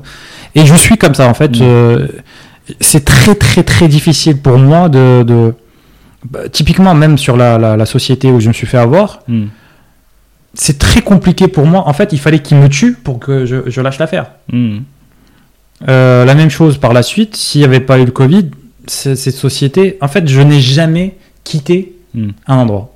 On m'a, même là, quand j'étais à Paris, euh, il fallait qu'ils me disent bon, on va arrêter parce que euh, tu es. En fait, je, je n'ai jamais réussi à arrêter tout seul. C'est pas que je dis il faut qu'on me tue. Ok, je comprends. Faut que il faut quelque chose de, de, de, de fatal, de plus fort. Voilà, c'est faut que ça soit fatal pour que j'arrête. Ok. Alors on va revenir, si tu veux bien, sur le modèle maintenant, Mhm. un peu plus euh, en détail. Euh, c'est quoi un chasseur de tête indépendant? Tu vois, il fait combien d'affaires? Il fait deux. Je sais pas, moi j'imagine, il doit faire euh, deux, trois recrutements par mois. Mm. Est-ce que c'est, que c'est ça? Et puis, euh, euh, comment vous avez, tu vois, comment vous avez fait Vous aviez une petite communauté. Je m'intéresserais de voir comment Mm. comment tu l'as travaillé corps et euh, et j'ai vu et donc pour pour euh, aller un petit peu plus loin aussi sur le le, le modèle bon j'ai vu qu'il y avait entre 9 et 15% du salaire brut annuel donc ça j'imagine que c'est la rémunération du chasseur de tête Non, ça c'est notre rémunération à nous. d'accord que vous après Et après qu'on partage avec le chasseur de tête en fonction du statut qu'il va avoir avec nous. Ok alors développe-nous un peu tout tout ça s'il Ouais. te plaît Alors, pour répondre à ta première question, c'est quoi un chasseur de tête Mm. Euh, Un chasseur de tête, en général, c'est quelqu'un qui a une, une expérience dans le recrutement Mhm. et qui a cette fibre commerciale. Parce qu'au final, un chasseur, euh, il, va, il doit convaincre un candidat Mhm. de travailler sur une mission. Donc, il faut absolument avoir cette fibre commerciale. ok Euh, donc, et on s'est rendu compte, en fait, que entre un chasseur et un autre, il y en a qui va, il y en a un qui va être dix fois mieux que qu'un autre parce que il a cette fibre et il sait comment parler avec les candidats. Et nous, en fait, on, on travaille avec eux sur l'approche et les meilleures approches qui se font aujourd'hui Mhm. euh, vis-à-vis d'un candidat. Euh, L'approche client, ça on s'en occupe, c'est nous qui, vont- qui allons chercher l'émission pour lui. Donc en fait, il a plus besoin de se casser la tête pour prospecter. Mhm. Donc c'est un gros, gros, gros sujet. Et on va lui donner des, des outils performants pour pouvoir travailler euh, sur la plateforme et être accompagné par un binôme chez nous qu'on appelle un ambassadeur. Donc en fait, le chasseur de tête a l'impression, on lui donne ce sentiment euh, d'être, euh, un sentiment d'appartenance à Quix. ok Ce qui fait que quand il est en freelance réellement, il se sent pas tout seul. Il a l'impression que il est, il fait partie de la famille, ce qui est vrai, Mhm. mais il est totalement indépendant. Mhm. Mais dans ces chasseurs de tête aussi, on a pas mal de gens qui sont en poste. Mhm. On a des gens qui sont euh, RH, DRH, euh, HRBP. Et en fait, ça, c'est un bon moyen de compléter le revenu. Parce qu'en fait, ils choisissent quand ils veulent travailler sur les missions. très bien Ils ne sont pas obligés d'accepter toutes les missions. Et c'est pour ça qu'on a créé aussi les statuts Mhm. des chasseurs de tête. Un, un chasseur de tête, sur une période de 12 mois, Mhm. plus il va réaliser des missions avec nous, plus il va avoir accès à plus de services chez nous, plus de données qualifiées, plus de commissions. normal Normal. Et plus il réalise, de- et au bout d'un moment, en fait, il, c'est, limite, euh, il devient une star chez nous. Mhm. Vous avez des stars là aujourd'hui? Pas encore. Pas encore Parce que, et c'est pas beaucoup en fait. Mais on est sur une moyenne de, euh, comme tu as dit, deux missions par mois réalisées par chasseur de tête, Mhm. ce qui est, ce qui est assez correct. Mais euh, voilà, on n'est pas encore arrivé à celui qui a réalisé, euh, il faut réaliser au moins 10 missions sur l'année Mhm. pour pouvoir, euh, euh, pour pouvoir devenir Très bien. un Mais- statut gold. chez nous. Ok, mais le modèle c'est celui-là. Voilà. Et là où on a innové aussi, c'est sur la partie ti- tiers de confiance. Mhm. On, a, on a remarqué deux problèmes quand il s'agit de clients et de chasseurs de tête. Le client, il veut un engagement de résultat. Mhm. C'est-à-dire, il te dit, tu travailles, je te paye au succès. Le problème, c'est que Ça c'est la règle générale. ça, c'est la règle générale. Ok. Sauf que le problème, c'est que quand le client Mhm. change d'avis après deux ou trois semaines, Mhm. le chasseur de tête, il a bossé pour rien. Mhm. Il a zéro. De l'autre côté, quand le chasseur euh, il, veut, il, il veut travailler, il demande un acompte un- à un client. Mais le, le- le client, il veut pas parce qu'il dit mais quelle est ma garantie que tu vas me recruter quelqu'un? Ok. Et si je te donne un compte, comment je vais faire? Pour le récupérer si jamais. Donc, euh, en fait, la compte est perdue. Mhm. Donc, nous, ce qu'on a créé, c'est un nouveau modèle de facturation qu'on a appelé le- la facturation TPS, le temps passé succès. En fait, avant même la mission, on arrive à quantifier le temps de travail du chasseur de tête Mhm. et surtout le nombre de candidats qu'il va envoyer au client. Mhm. Donc le process est très simple. Le client, il vient, il a sa- son compte sur la plateforme, il met son besoin, il dit par exemple je cherche un auditeur senior Mhm. euh, qui a 5 ans d'expérience sur Tunis avec tel et tel soft skills, machin. La plateforme va identifier le chasseur de tête. En général, on privilégie les locaux, donc par exemple en Tunisie. Mhm. Si le chasseur de tête accepte de travailler sur la mission, ils vont écha- échanger par visio et là, ils vont rentrer vraiment dans le détail de la mission.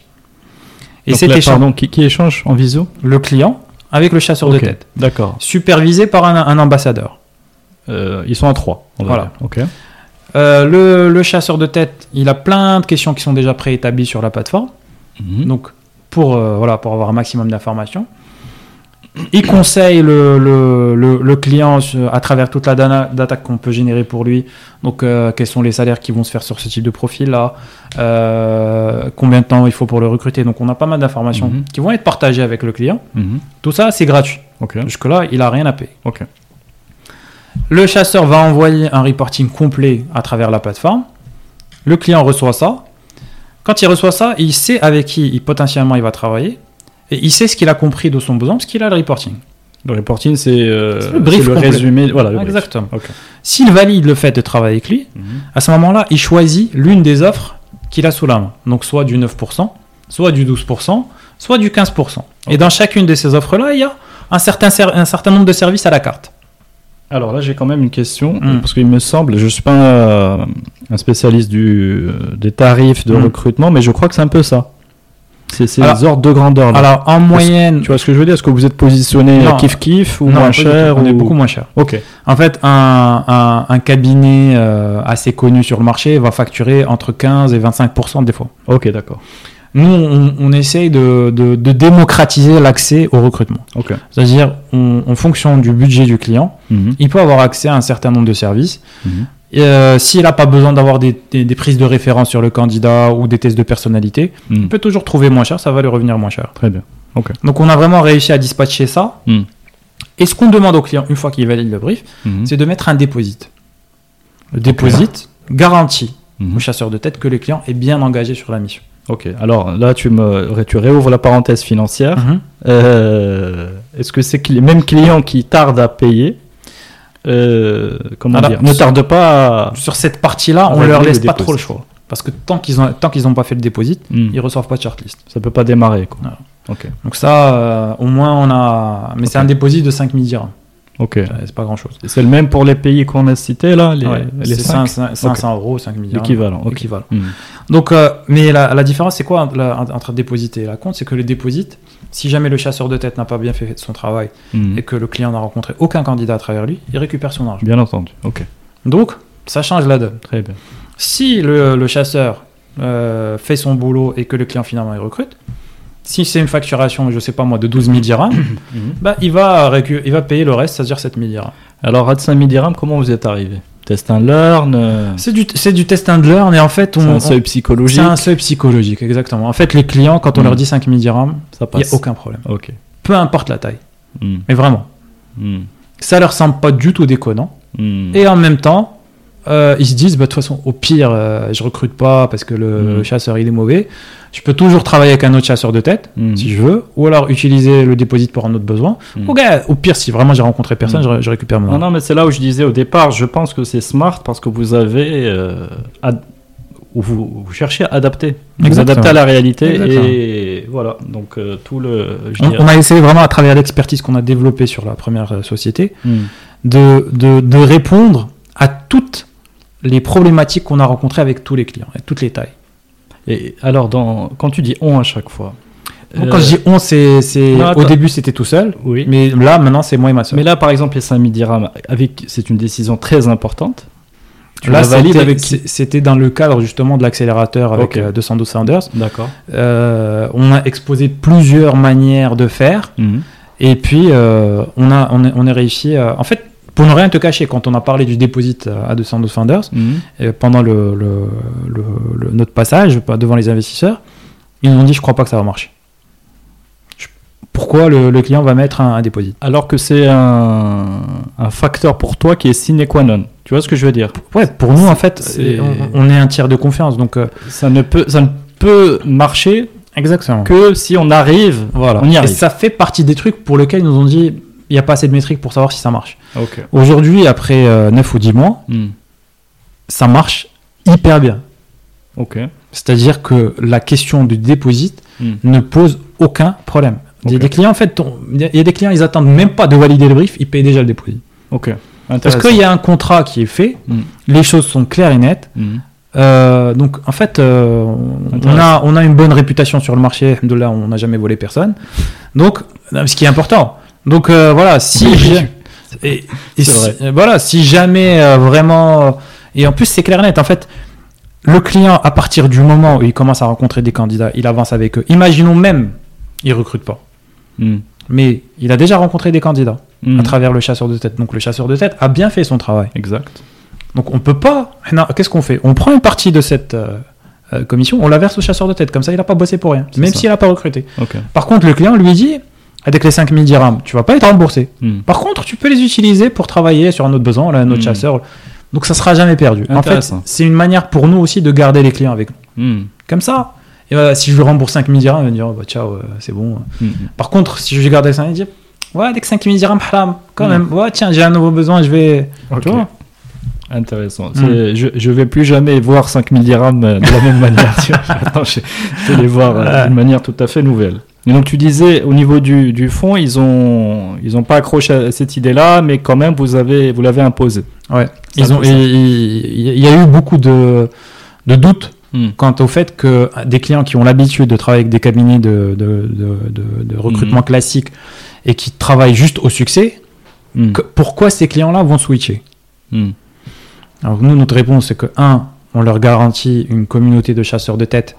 Et notre capacité aujourd'hui, c'est que je peux prendre 50 besoins en simultané d'un client. Je suis capable de les euh, gérer de la même rapidité, de la même manière. Parce que j'ai 50 besoins, je peux mettre 20 chasseurs de tête, c'est réglé. Mm. Et J'ai la capacité de le faire. Deuxièmement, c'est que j'ai le, le, le, le, le data sharing. Mm. Plus je réalise des missions, plus j'ai de la donnée qui est mise à disposition et très rapidement. J'ai déjà eu des chasseurs de tête qui ont réalisé des missions en deux heures. Ok. En fait, il a la donnée, il la qualifie, il connaît déjà la personne, il est mis à disposition. Mm. Ah ouais, deux heures de travail, il a fini lui. Mm. Après, le client il prend son temps, il décide, il a recruté, il a été payé. Un chasseur comme ça, il a pris 5000 dirhams pour deux heures de boulot. Et il me l'a dit, en fait, il est venu nous voir, euh, il m'a dit, euh, franchement, euh, moi ça me prend deux heures, hein, donc euh, tu me fais ça tout le temps avec plaisir. hein. Très bien. Mais euh, en fait, ces deux heures de boulot, euh, ce qu'il dit pas, c'est qu'il lui a fallu euh, 10 ans pour euh, Évidemment. voilà pour être Bien sûr. Après, mais nous aussi, on lui, on lui ramène énormément de choses.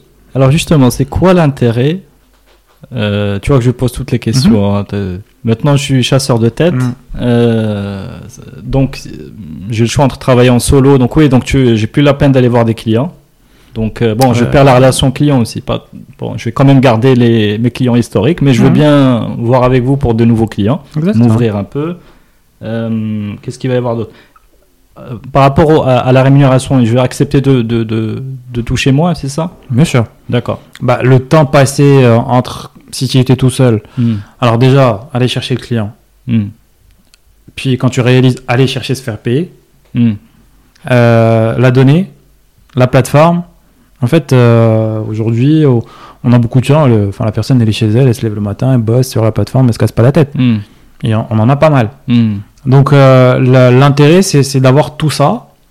Effectivement, tu es peut-être un peu moins payé que lorsque tu fais tout le travail tout seul. Mais euh, les freelances aujourd'hui, ils facturent pas entre 9 et 15%, ils facturent moins des fois. Ok. Donc, En fait, il y a plus de marge en fait. Exactement. Donc, Donc en en fait, temps passé, je gagne donc.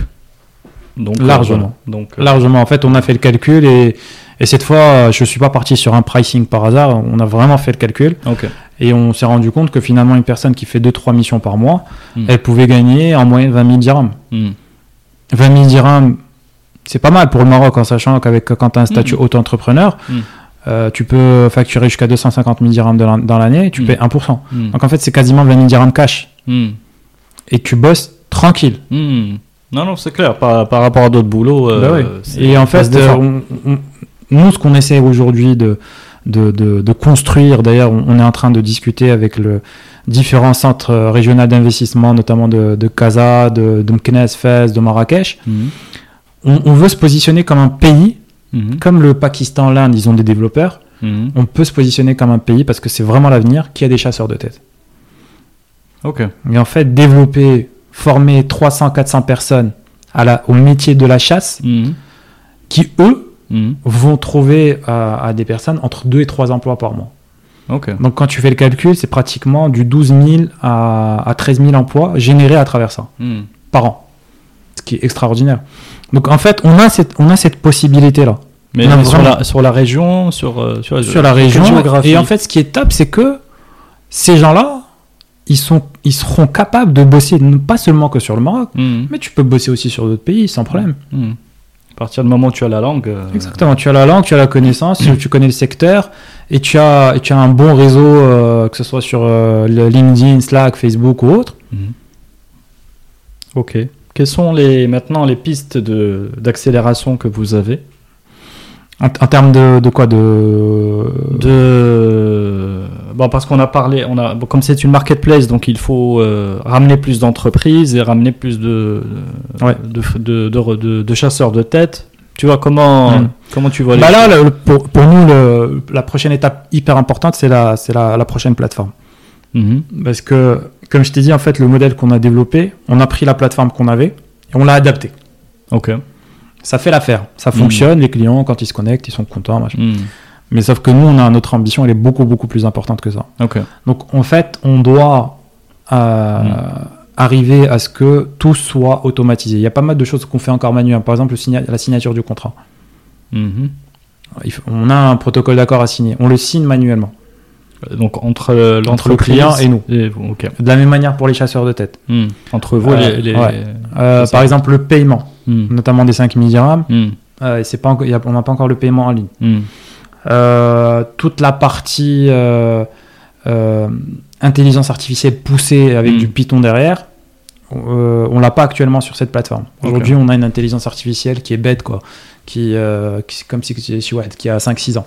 Donc la prochaine plateforme elle sera beaucoup plus intelligente. Alors quand tu dis intelligence artificielle, juste pour positionner le, la bonne image, c'est euh, le, les tags, euh, les mots-clés, c'est ça C'est tout Les ça, mots-clés, le- le pays, le contenu du besoin, euh, voilà, c'est l'expérience, euh, euh, le secteur. C'est- toute l'intelligence qui me permet dans la recherche exactement. de... En fait, au fur et à mesure que les missions Ouais. se, fo- se font, quand le chasseur de tête va démarrer une mission, Hmm, dès qu'il y aura des missions qui sont similaires à, à la sienne, hmm. bah, il va avoir accès à toutes euh, les données qui sont déjà qualifiées. Et il y a les données des candidats aussi qui sont partagées Ouais, ouais. Ça c'est une quoi C'est une obligation Il faut, en fait, nous, on partage la donnée avec euh, le chasseur de tête, mais contractuellement parlant, il a, il a, oh, il a, il a l'obligation Hmm. de parler avec le candidat avant de le partager avec le client final. C'est-à-dire, il faut qu'il le requalifie. Ok. Et c'est ce qui nous permet d'avoir en fait une courbe Hmm, historique sur chaque candidat. C'est-à-dire, euh, si moi je l'ai rencontré au mois de janvier, hmm, j'ai fait tout, plein d'infos sur lui, hmm. mais si toi tu l'as rencontré au mois de juin, bah, tu vas le requalifier. Donc, reporting. Donc, après, ça nous donne une courbe assez importante. D'accord. Et ça, ça, ça, ça nous permet d'avoir une idée sur euh, le comportement de chaque, euh, de chaque candidat dans tel secteur. Hmm. Parce qu'au bout du compte, en fait, effectivement, ce qu'on cherche à faire, tout est autour de la donnée. C'est-à-dire, on va essayer d'identifier le comportement de chaque candidat hmm, avec ses soft skills, avec ses compétences techniques, avec ses prétentions salariales, hmm. sur chaque marché.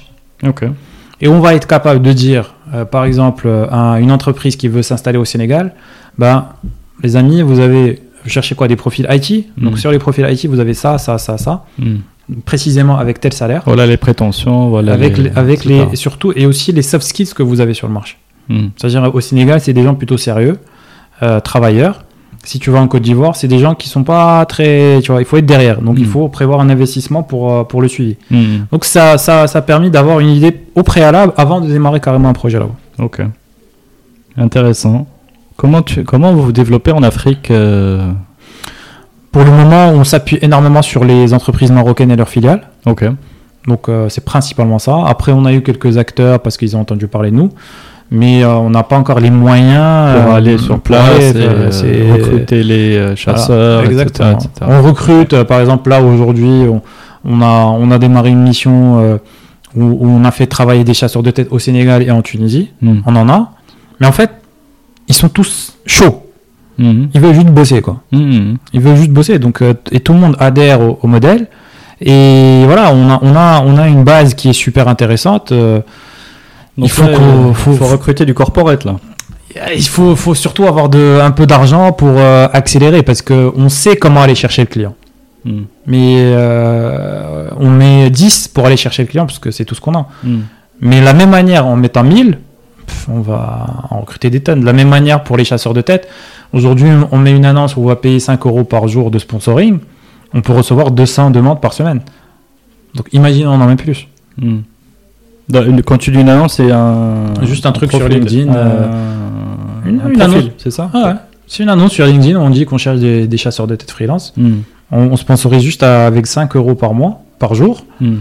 Ça nous ramène dans les 200 inscriptions par semaine. Ok. Green Tech Ouais. C'est c'est une levée de fonds opérationnelle ou c'était un projet euh, de levée de fonds ou c'est fait? Alors, Green Tech, en fait, c'était sur l'ancien modèle. Mhm. Donc, euh, ce, qui était, ce qui était assez intéressant. Et euh, Green Tech, leur modèle, c'est une levée de fonds par le service. Mhm. Donc, c'est un modèle qui, a, qui se fait euh, pas mal aujourd'hui. Euh, c'est on, on t'aide à développer ton business Mhm. et on se fixe des jalons. Ok. Euh, une fois qu'on a atteint un premier jalon, je prends tel pourcentage. Une fois que j'ai atteint un jalon technique, je prends tel pourcentage. Ok. Et au final, ils t'accompagnent pendant un an euh, et ils vont prendre à peu près entre 5 et 8% de, de- sur objectif, évidemment. Mhm. Donc nous, ça nous a semblé super intéressant parce qu'on s'est dit, tiens, quelqu'un qui s'intéresse à ce modèle-là, euh, Mhm. honnêtement, la vérité, j'ai- Comment ça s'appelle ce modèle? Ça, c'est du, du, de la levée par du service. Ah, Je connaissais pas. Ouais. Levé par du service. Ok. Il y en a plein qui le font aujourd'hui, Mhm. PricewaterhouseCoopers, euh, plein, de, plein de sociétés qui font ça. Mhm. Et euh, le truc, c'est que ce qui se passe, c'est que c'était au mois de février 2020. Ok. Donc euh, Covid arrive, Ok, tout s'arrête net. D'accord, ok. Donc euh, là, euh, pour t'expliquer la période que, que j'ai vécue, c'est c'est une période où, où Covid est arrivé, j'ai plus de sources, aucune ressource d'argent. Mhm. J'ai, je suis malade, je suis tombé malade. Mhm. Donc c'était vraiment une, une période très très très dure. Et puis après, voilà, euh, comme je t'ai dit, euh, il faut me tuer pour, euh, pour que j'arrête. j'ai continué et voilà, on nous en sommes aujourd'hui.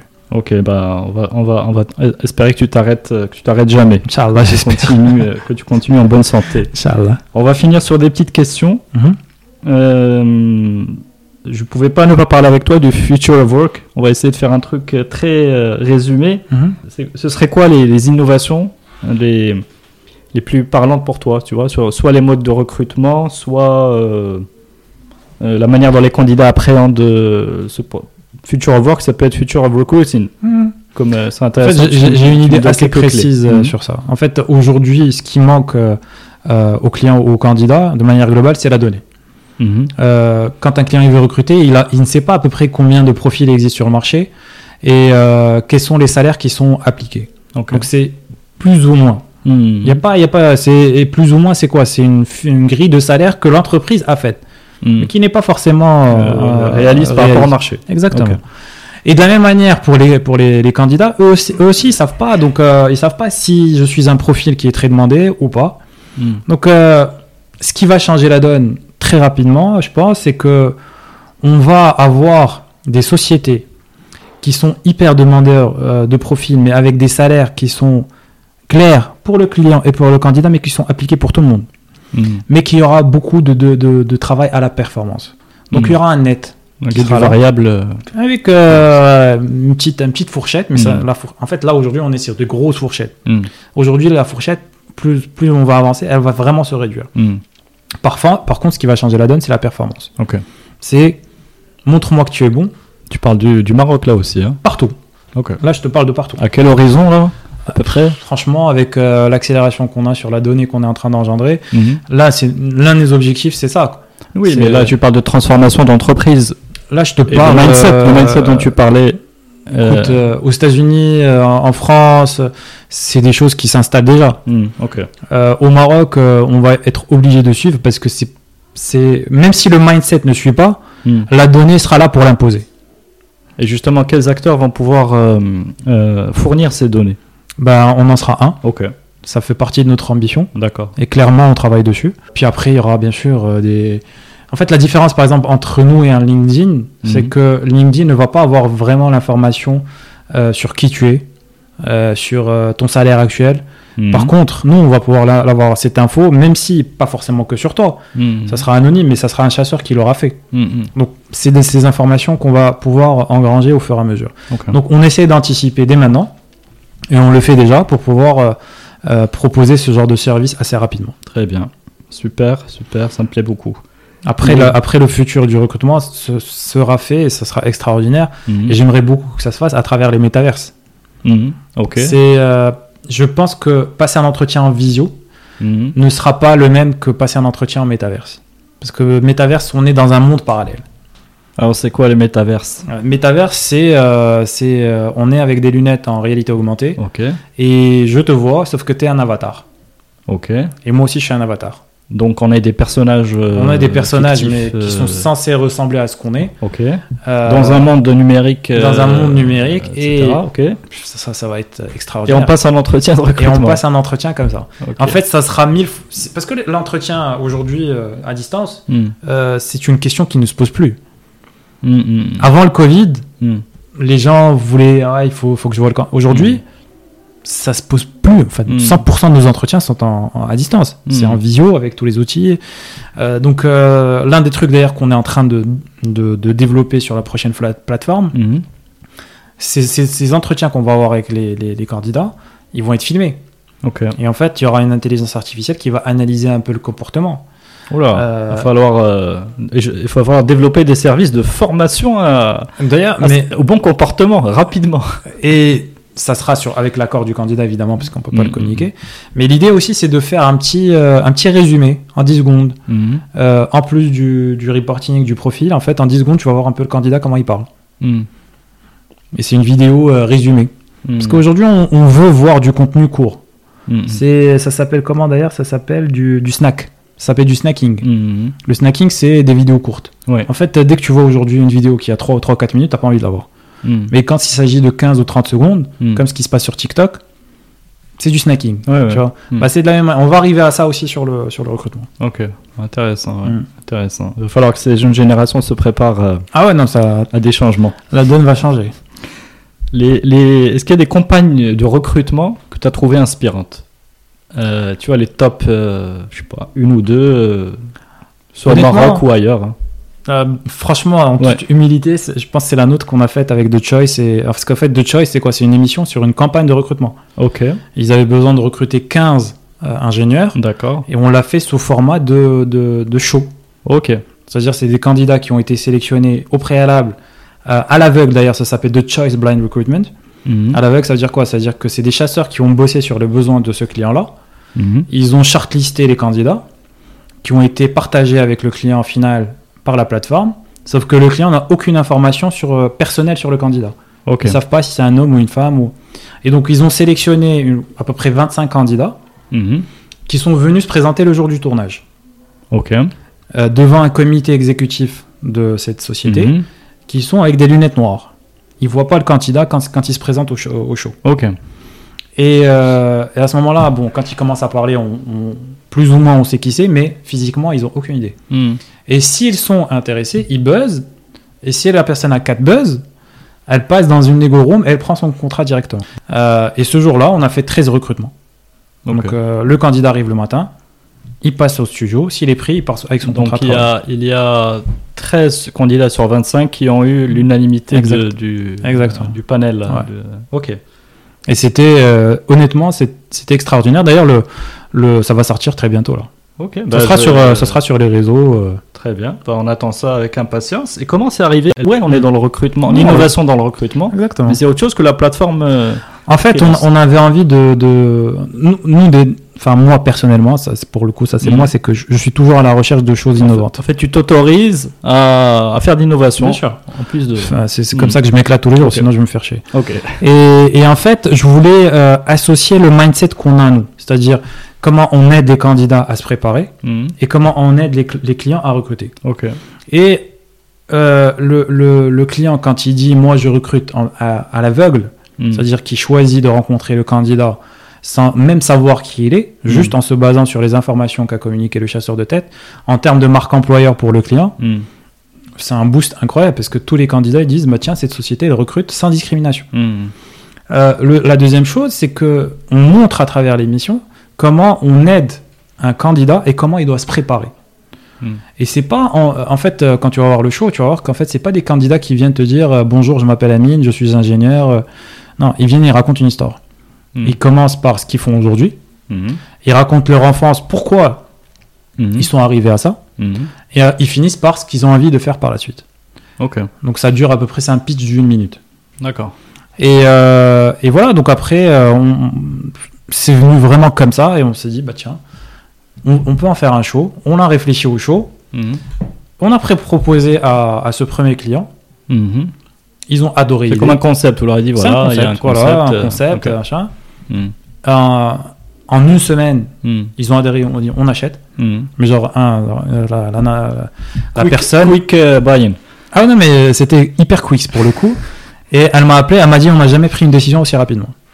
Parce que c'est des process de décision, comme je dis, quand il s'agit de grands groupes. Mhm. très très compliqué, très très. Là, c'était une semaine après, ok, on achète. Donc, euh, Sans- Et là, tu as vendu sans pilote. rien. Tu vois ce que je veux Juste, dire? Euh, Sans POC, sans. C'est un PowerPoint. Juste un PowerPoint. euh, Ouais. Ok. Juste un PowerPoint avec. euh, Et ce qui est bien, c'est qu'au final, qui c'est qui fait ces recrutements? Mhm. Bah, C'est notre plateforme. Donc la Oui, oui, le- plateforme, le, sourcing. euh, la plateforme euh, bosse pour Mhm. ses- trouver ses, ses, euh, très ingénieurs. Mhm.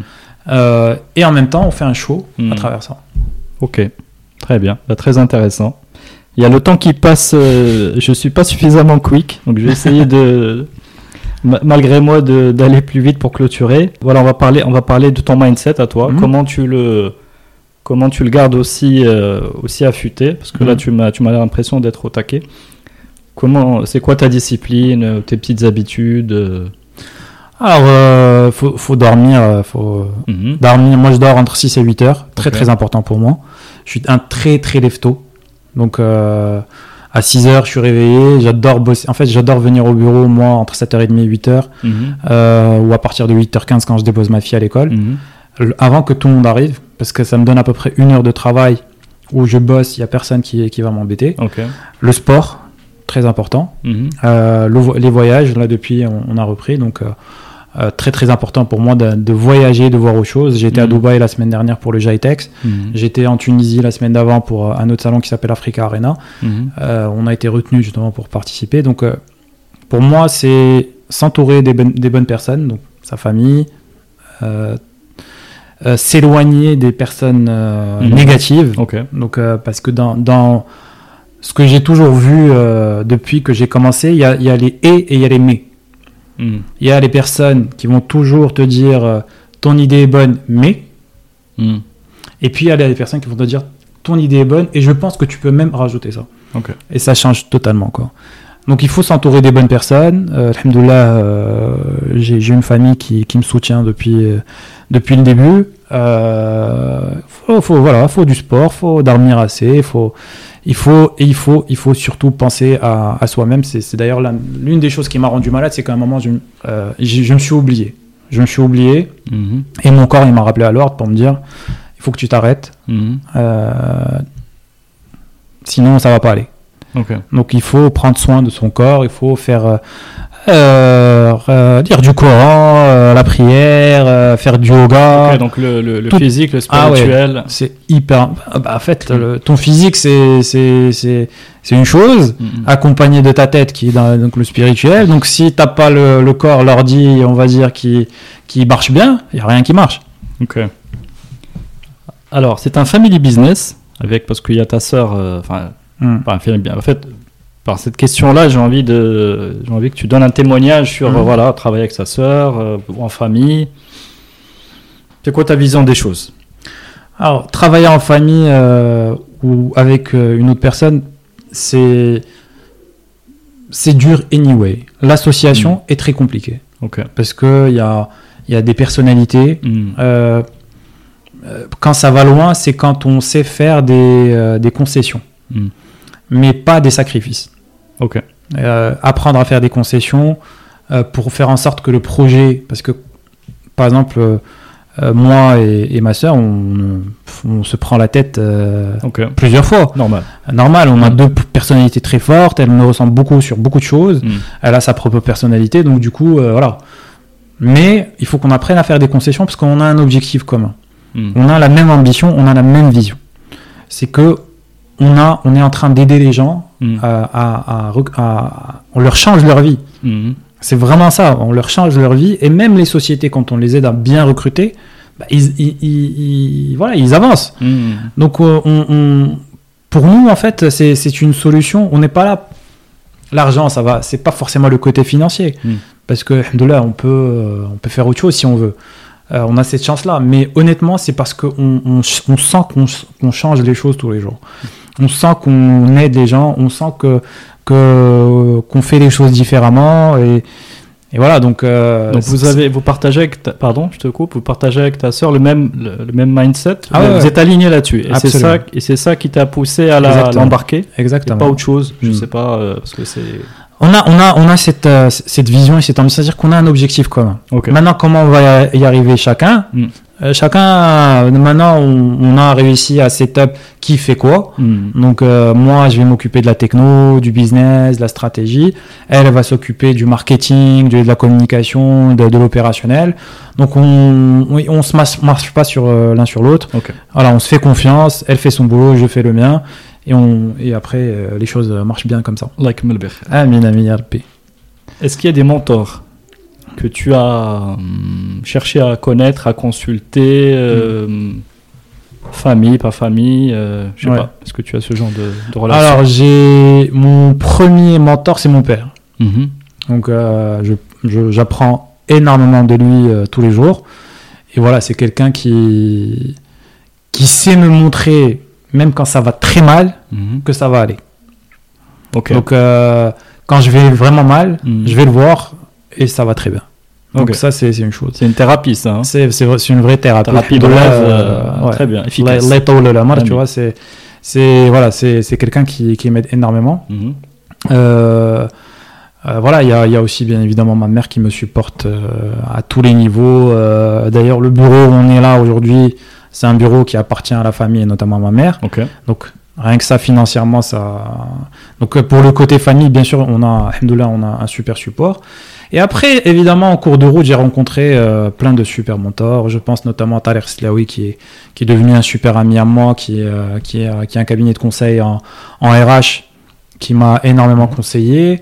Je pense euh, notamment pendant le 212 Founders, on, a eu Johan Jordan, qui est qui est un VP de- de- de- d'une plateforme qui est très connue en France qui s'appelle Malte, qui, a, qui nous a énormément aidé pour, euh, pour euh, bien gérer notre stratégie.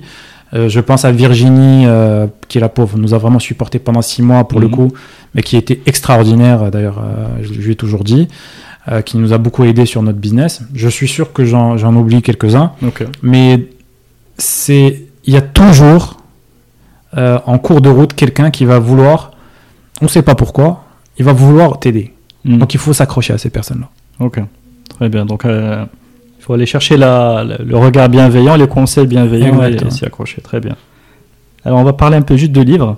Ou alors, euh, je sais pas, tes sources d'inspiration. Moi, en fait, je, je, je regarde énormément de documentaires. Ok. Euh, je voyage énorme. Pour moi, l'inspiration, c'est les voyages. Mhm. Je, je suis quelqu'un de très, très, très connecté. Je lis pas beaucoup. Mhm. Je lis les magazines, mais Mhm. pas les bouquins. Euh, Bon, voilà, dis-nous, qu'est-ce que tu, par exemple, euh, tes deux, trois grandes sources de, pour te, voilà, rester, euh, en rester fait, dans le euh, coup. dès qu'on parle de tech, donc il y a beaucoup de, de, de, de, de revues que je vais lire euh, comme euh, informatique, euh, comme il y a une, qui s'appelle blockchain, je sais pas si, si, Mhm. tu connais. Bref, moi je suis à fond là-dessus. Je vais lire énormément capital et management. Ça, ça m'inspire énormément sur comment gérer le business, comment garder le cap. Mhm. Et puis, je regarde énormément de, de vidéos inspirantes de d'Elon Musk, de, de Bill Gates, de, de Steve Jobs, euh, et puis plein d'autres. Hein. Plein d'autres. Euh, en fait, euh, j'essaie toujours de, de chercher des, des, des, des messages positifs. Parce que j'ai pas besoin d'avoir quelqu'un qui va me dire c'est la merde. On sait très bien qu'il y a plein de problèmes partout. Mais je vais, je vais plutôt me poser avec celui qui va me dire euh, t'inquiète pas, ça va aller, on va cartonner. Ok. Très bien. Amine, merci beaucoup. Merci beaucoup à toi, Merci. J'ai Kalim. passé un super moment. Pareillement. Pareillement. Tu, tu m'as bluffé avec ton authenticité parce que vraiment tu t'as, tu, bah, je trouve que tu as été très euh, authentique tout le long. Voilà, tu as parlé du cœur, j'ai senti ça. Et puis voilà, merci beaucoup, j'ai passé un très beau moment. Merci beaucoup à toi. Euh, bon vent pour euh, Quix, donc Inch'Allah. nouvelle version euh, avec euh, plein de succès, Inch'Allah. C'est une, je pense que tout ce qui est, voilà, tout ce qui est autant fait avec le cœur et, et apporte de l'innovation mérite succès. Donc avec tout l'effort que tu emploies, j'ai pas de doute là-dessus. Je te dis à très bientôt, tu vois, on va s'en reparler, Inch'Allah, très Inch'Allah. bientôt. Je te souhaite vraiment le, le succès et que le- les différents messages que tu as euh, que tu as pu exprimer aujourd'hui bah, atteignent pourquoi pas des, encore plus d'oreilles attentives. J'espère, j'espère. Ben, C'est vraiment le, mon objectif. En tout cas, c'est comme tu as dit, on, on travaille avec la passion et avec, euh, avec le cœur. Ce que tu as ressenti en Mm. fait aujourd'hui à travers notre échange, c'est notre quotidien ici chez, chez Quick. C'est avec les équipes, avec tout le monde. On, on fait du business, mais euh, on le fait pas n'importe comment. On- Il y a vraiment cette passion et en fait, on, on kiffe, euh, on kiffe vraiment ce qu'on fait. Ok, merci encore beaucoup pour ton temps. Et Merci puis- encore une fois pour toi. Mais écoute, euh, bah, je vais m'adresser à ceux qui nous écoutent. Merci d'avoir- d'être resté jusque-là. N'oubliez pas de liker cet épisode quand il sortira, euh, de le partager, hum, d'aller faire un tour sur la plateforme Quix. Et puis, euh, et puis je vous dis à très bientôt pour un prochain épisode. Merci À très beaucoup. Emile. Merci Salut. beaucoup, Kalim. Ciao, ciao. Merci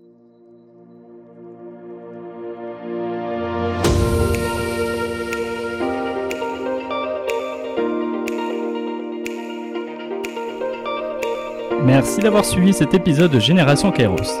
Avant de nous quitter, si vous l'avez aimé, vous pouvez vraiment m'aider à le faire connaître avec trois actions simples à faire en urgence. D'abord, le liker, le partager et laisser un message sur les pages Facebook et LinkedIn. Ensuite, abonnez-vous sur votre plateforme préférée de podcast, que ce soit Apple, Google, Spotify ou Deezer. Si vous êtes sur Apple Podcast, allez-y et notez le podcast, si possible, 5 petites étoiles et laissez un gentil commentaire. Continuez à en parler aussi autour de vous, cela m'aidera énormément. L'habillage musical du podcast est Tixon et s'appelle New Day. Restez à l'écoute des opportunités, restez à l'écoute de Génération Kairos. Ciao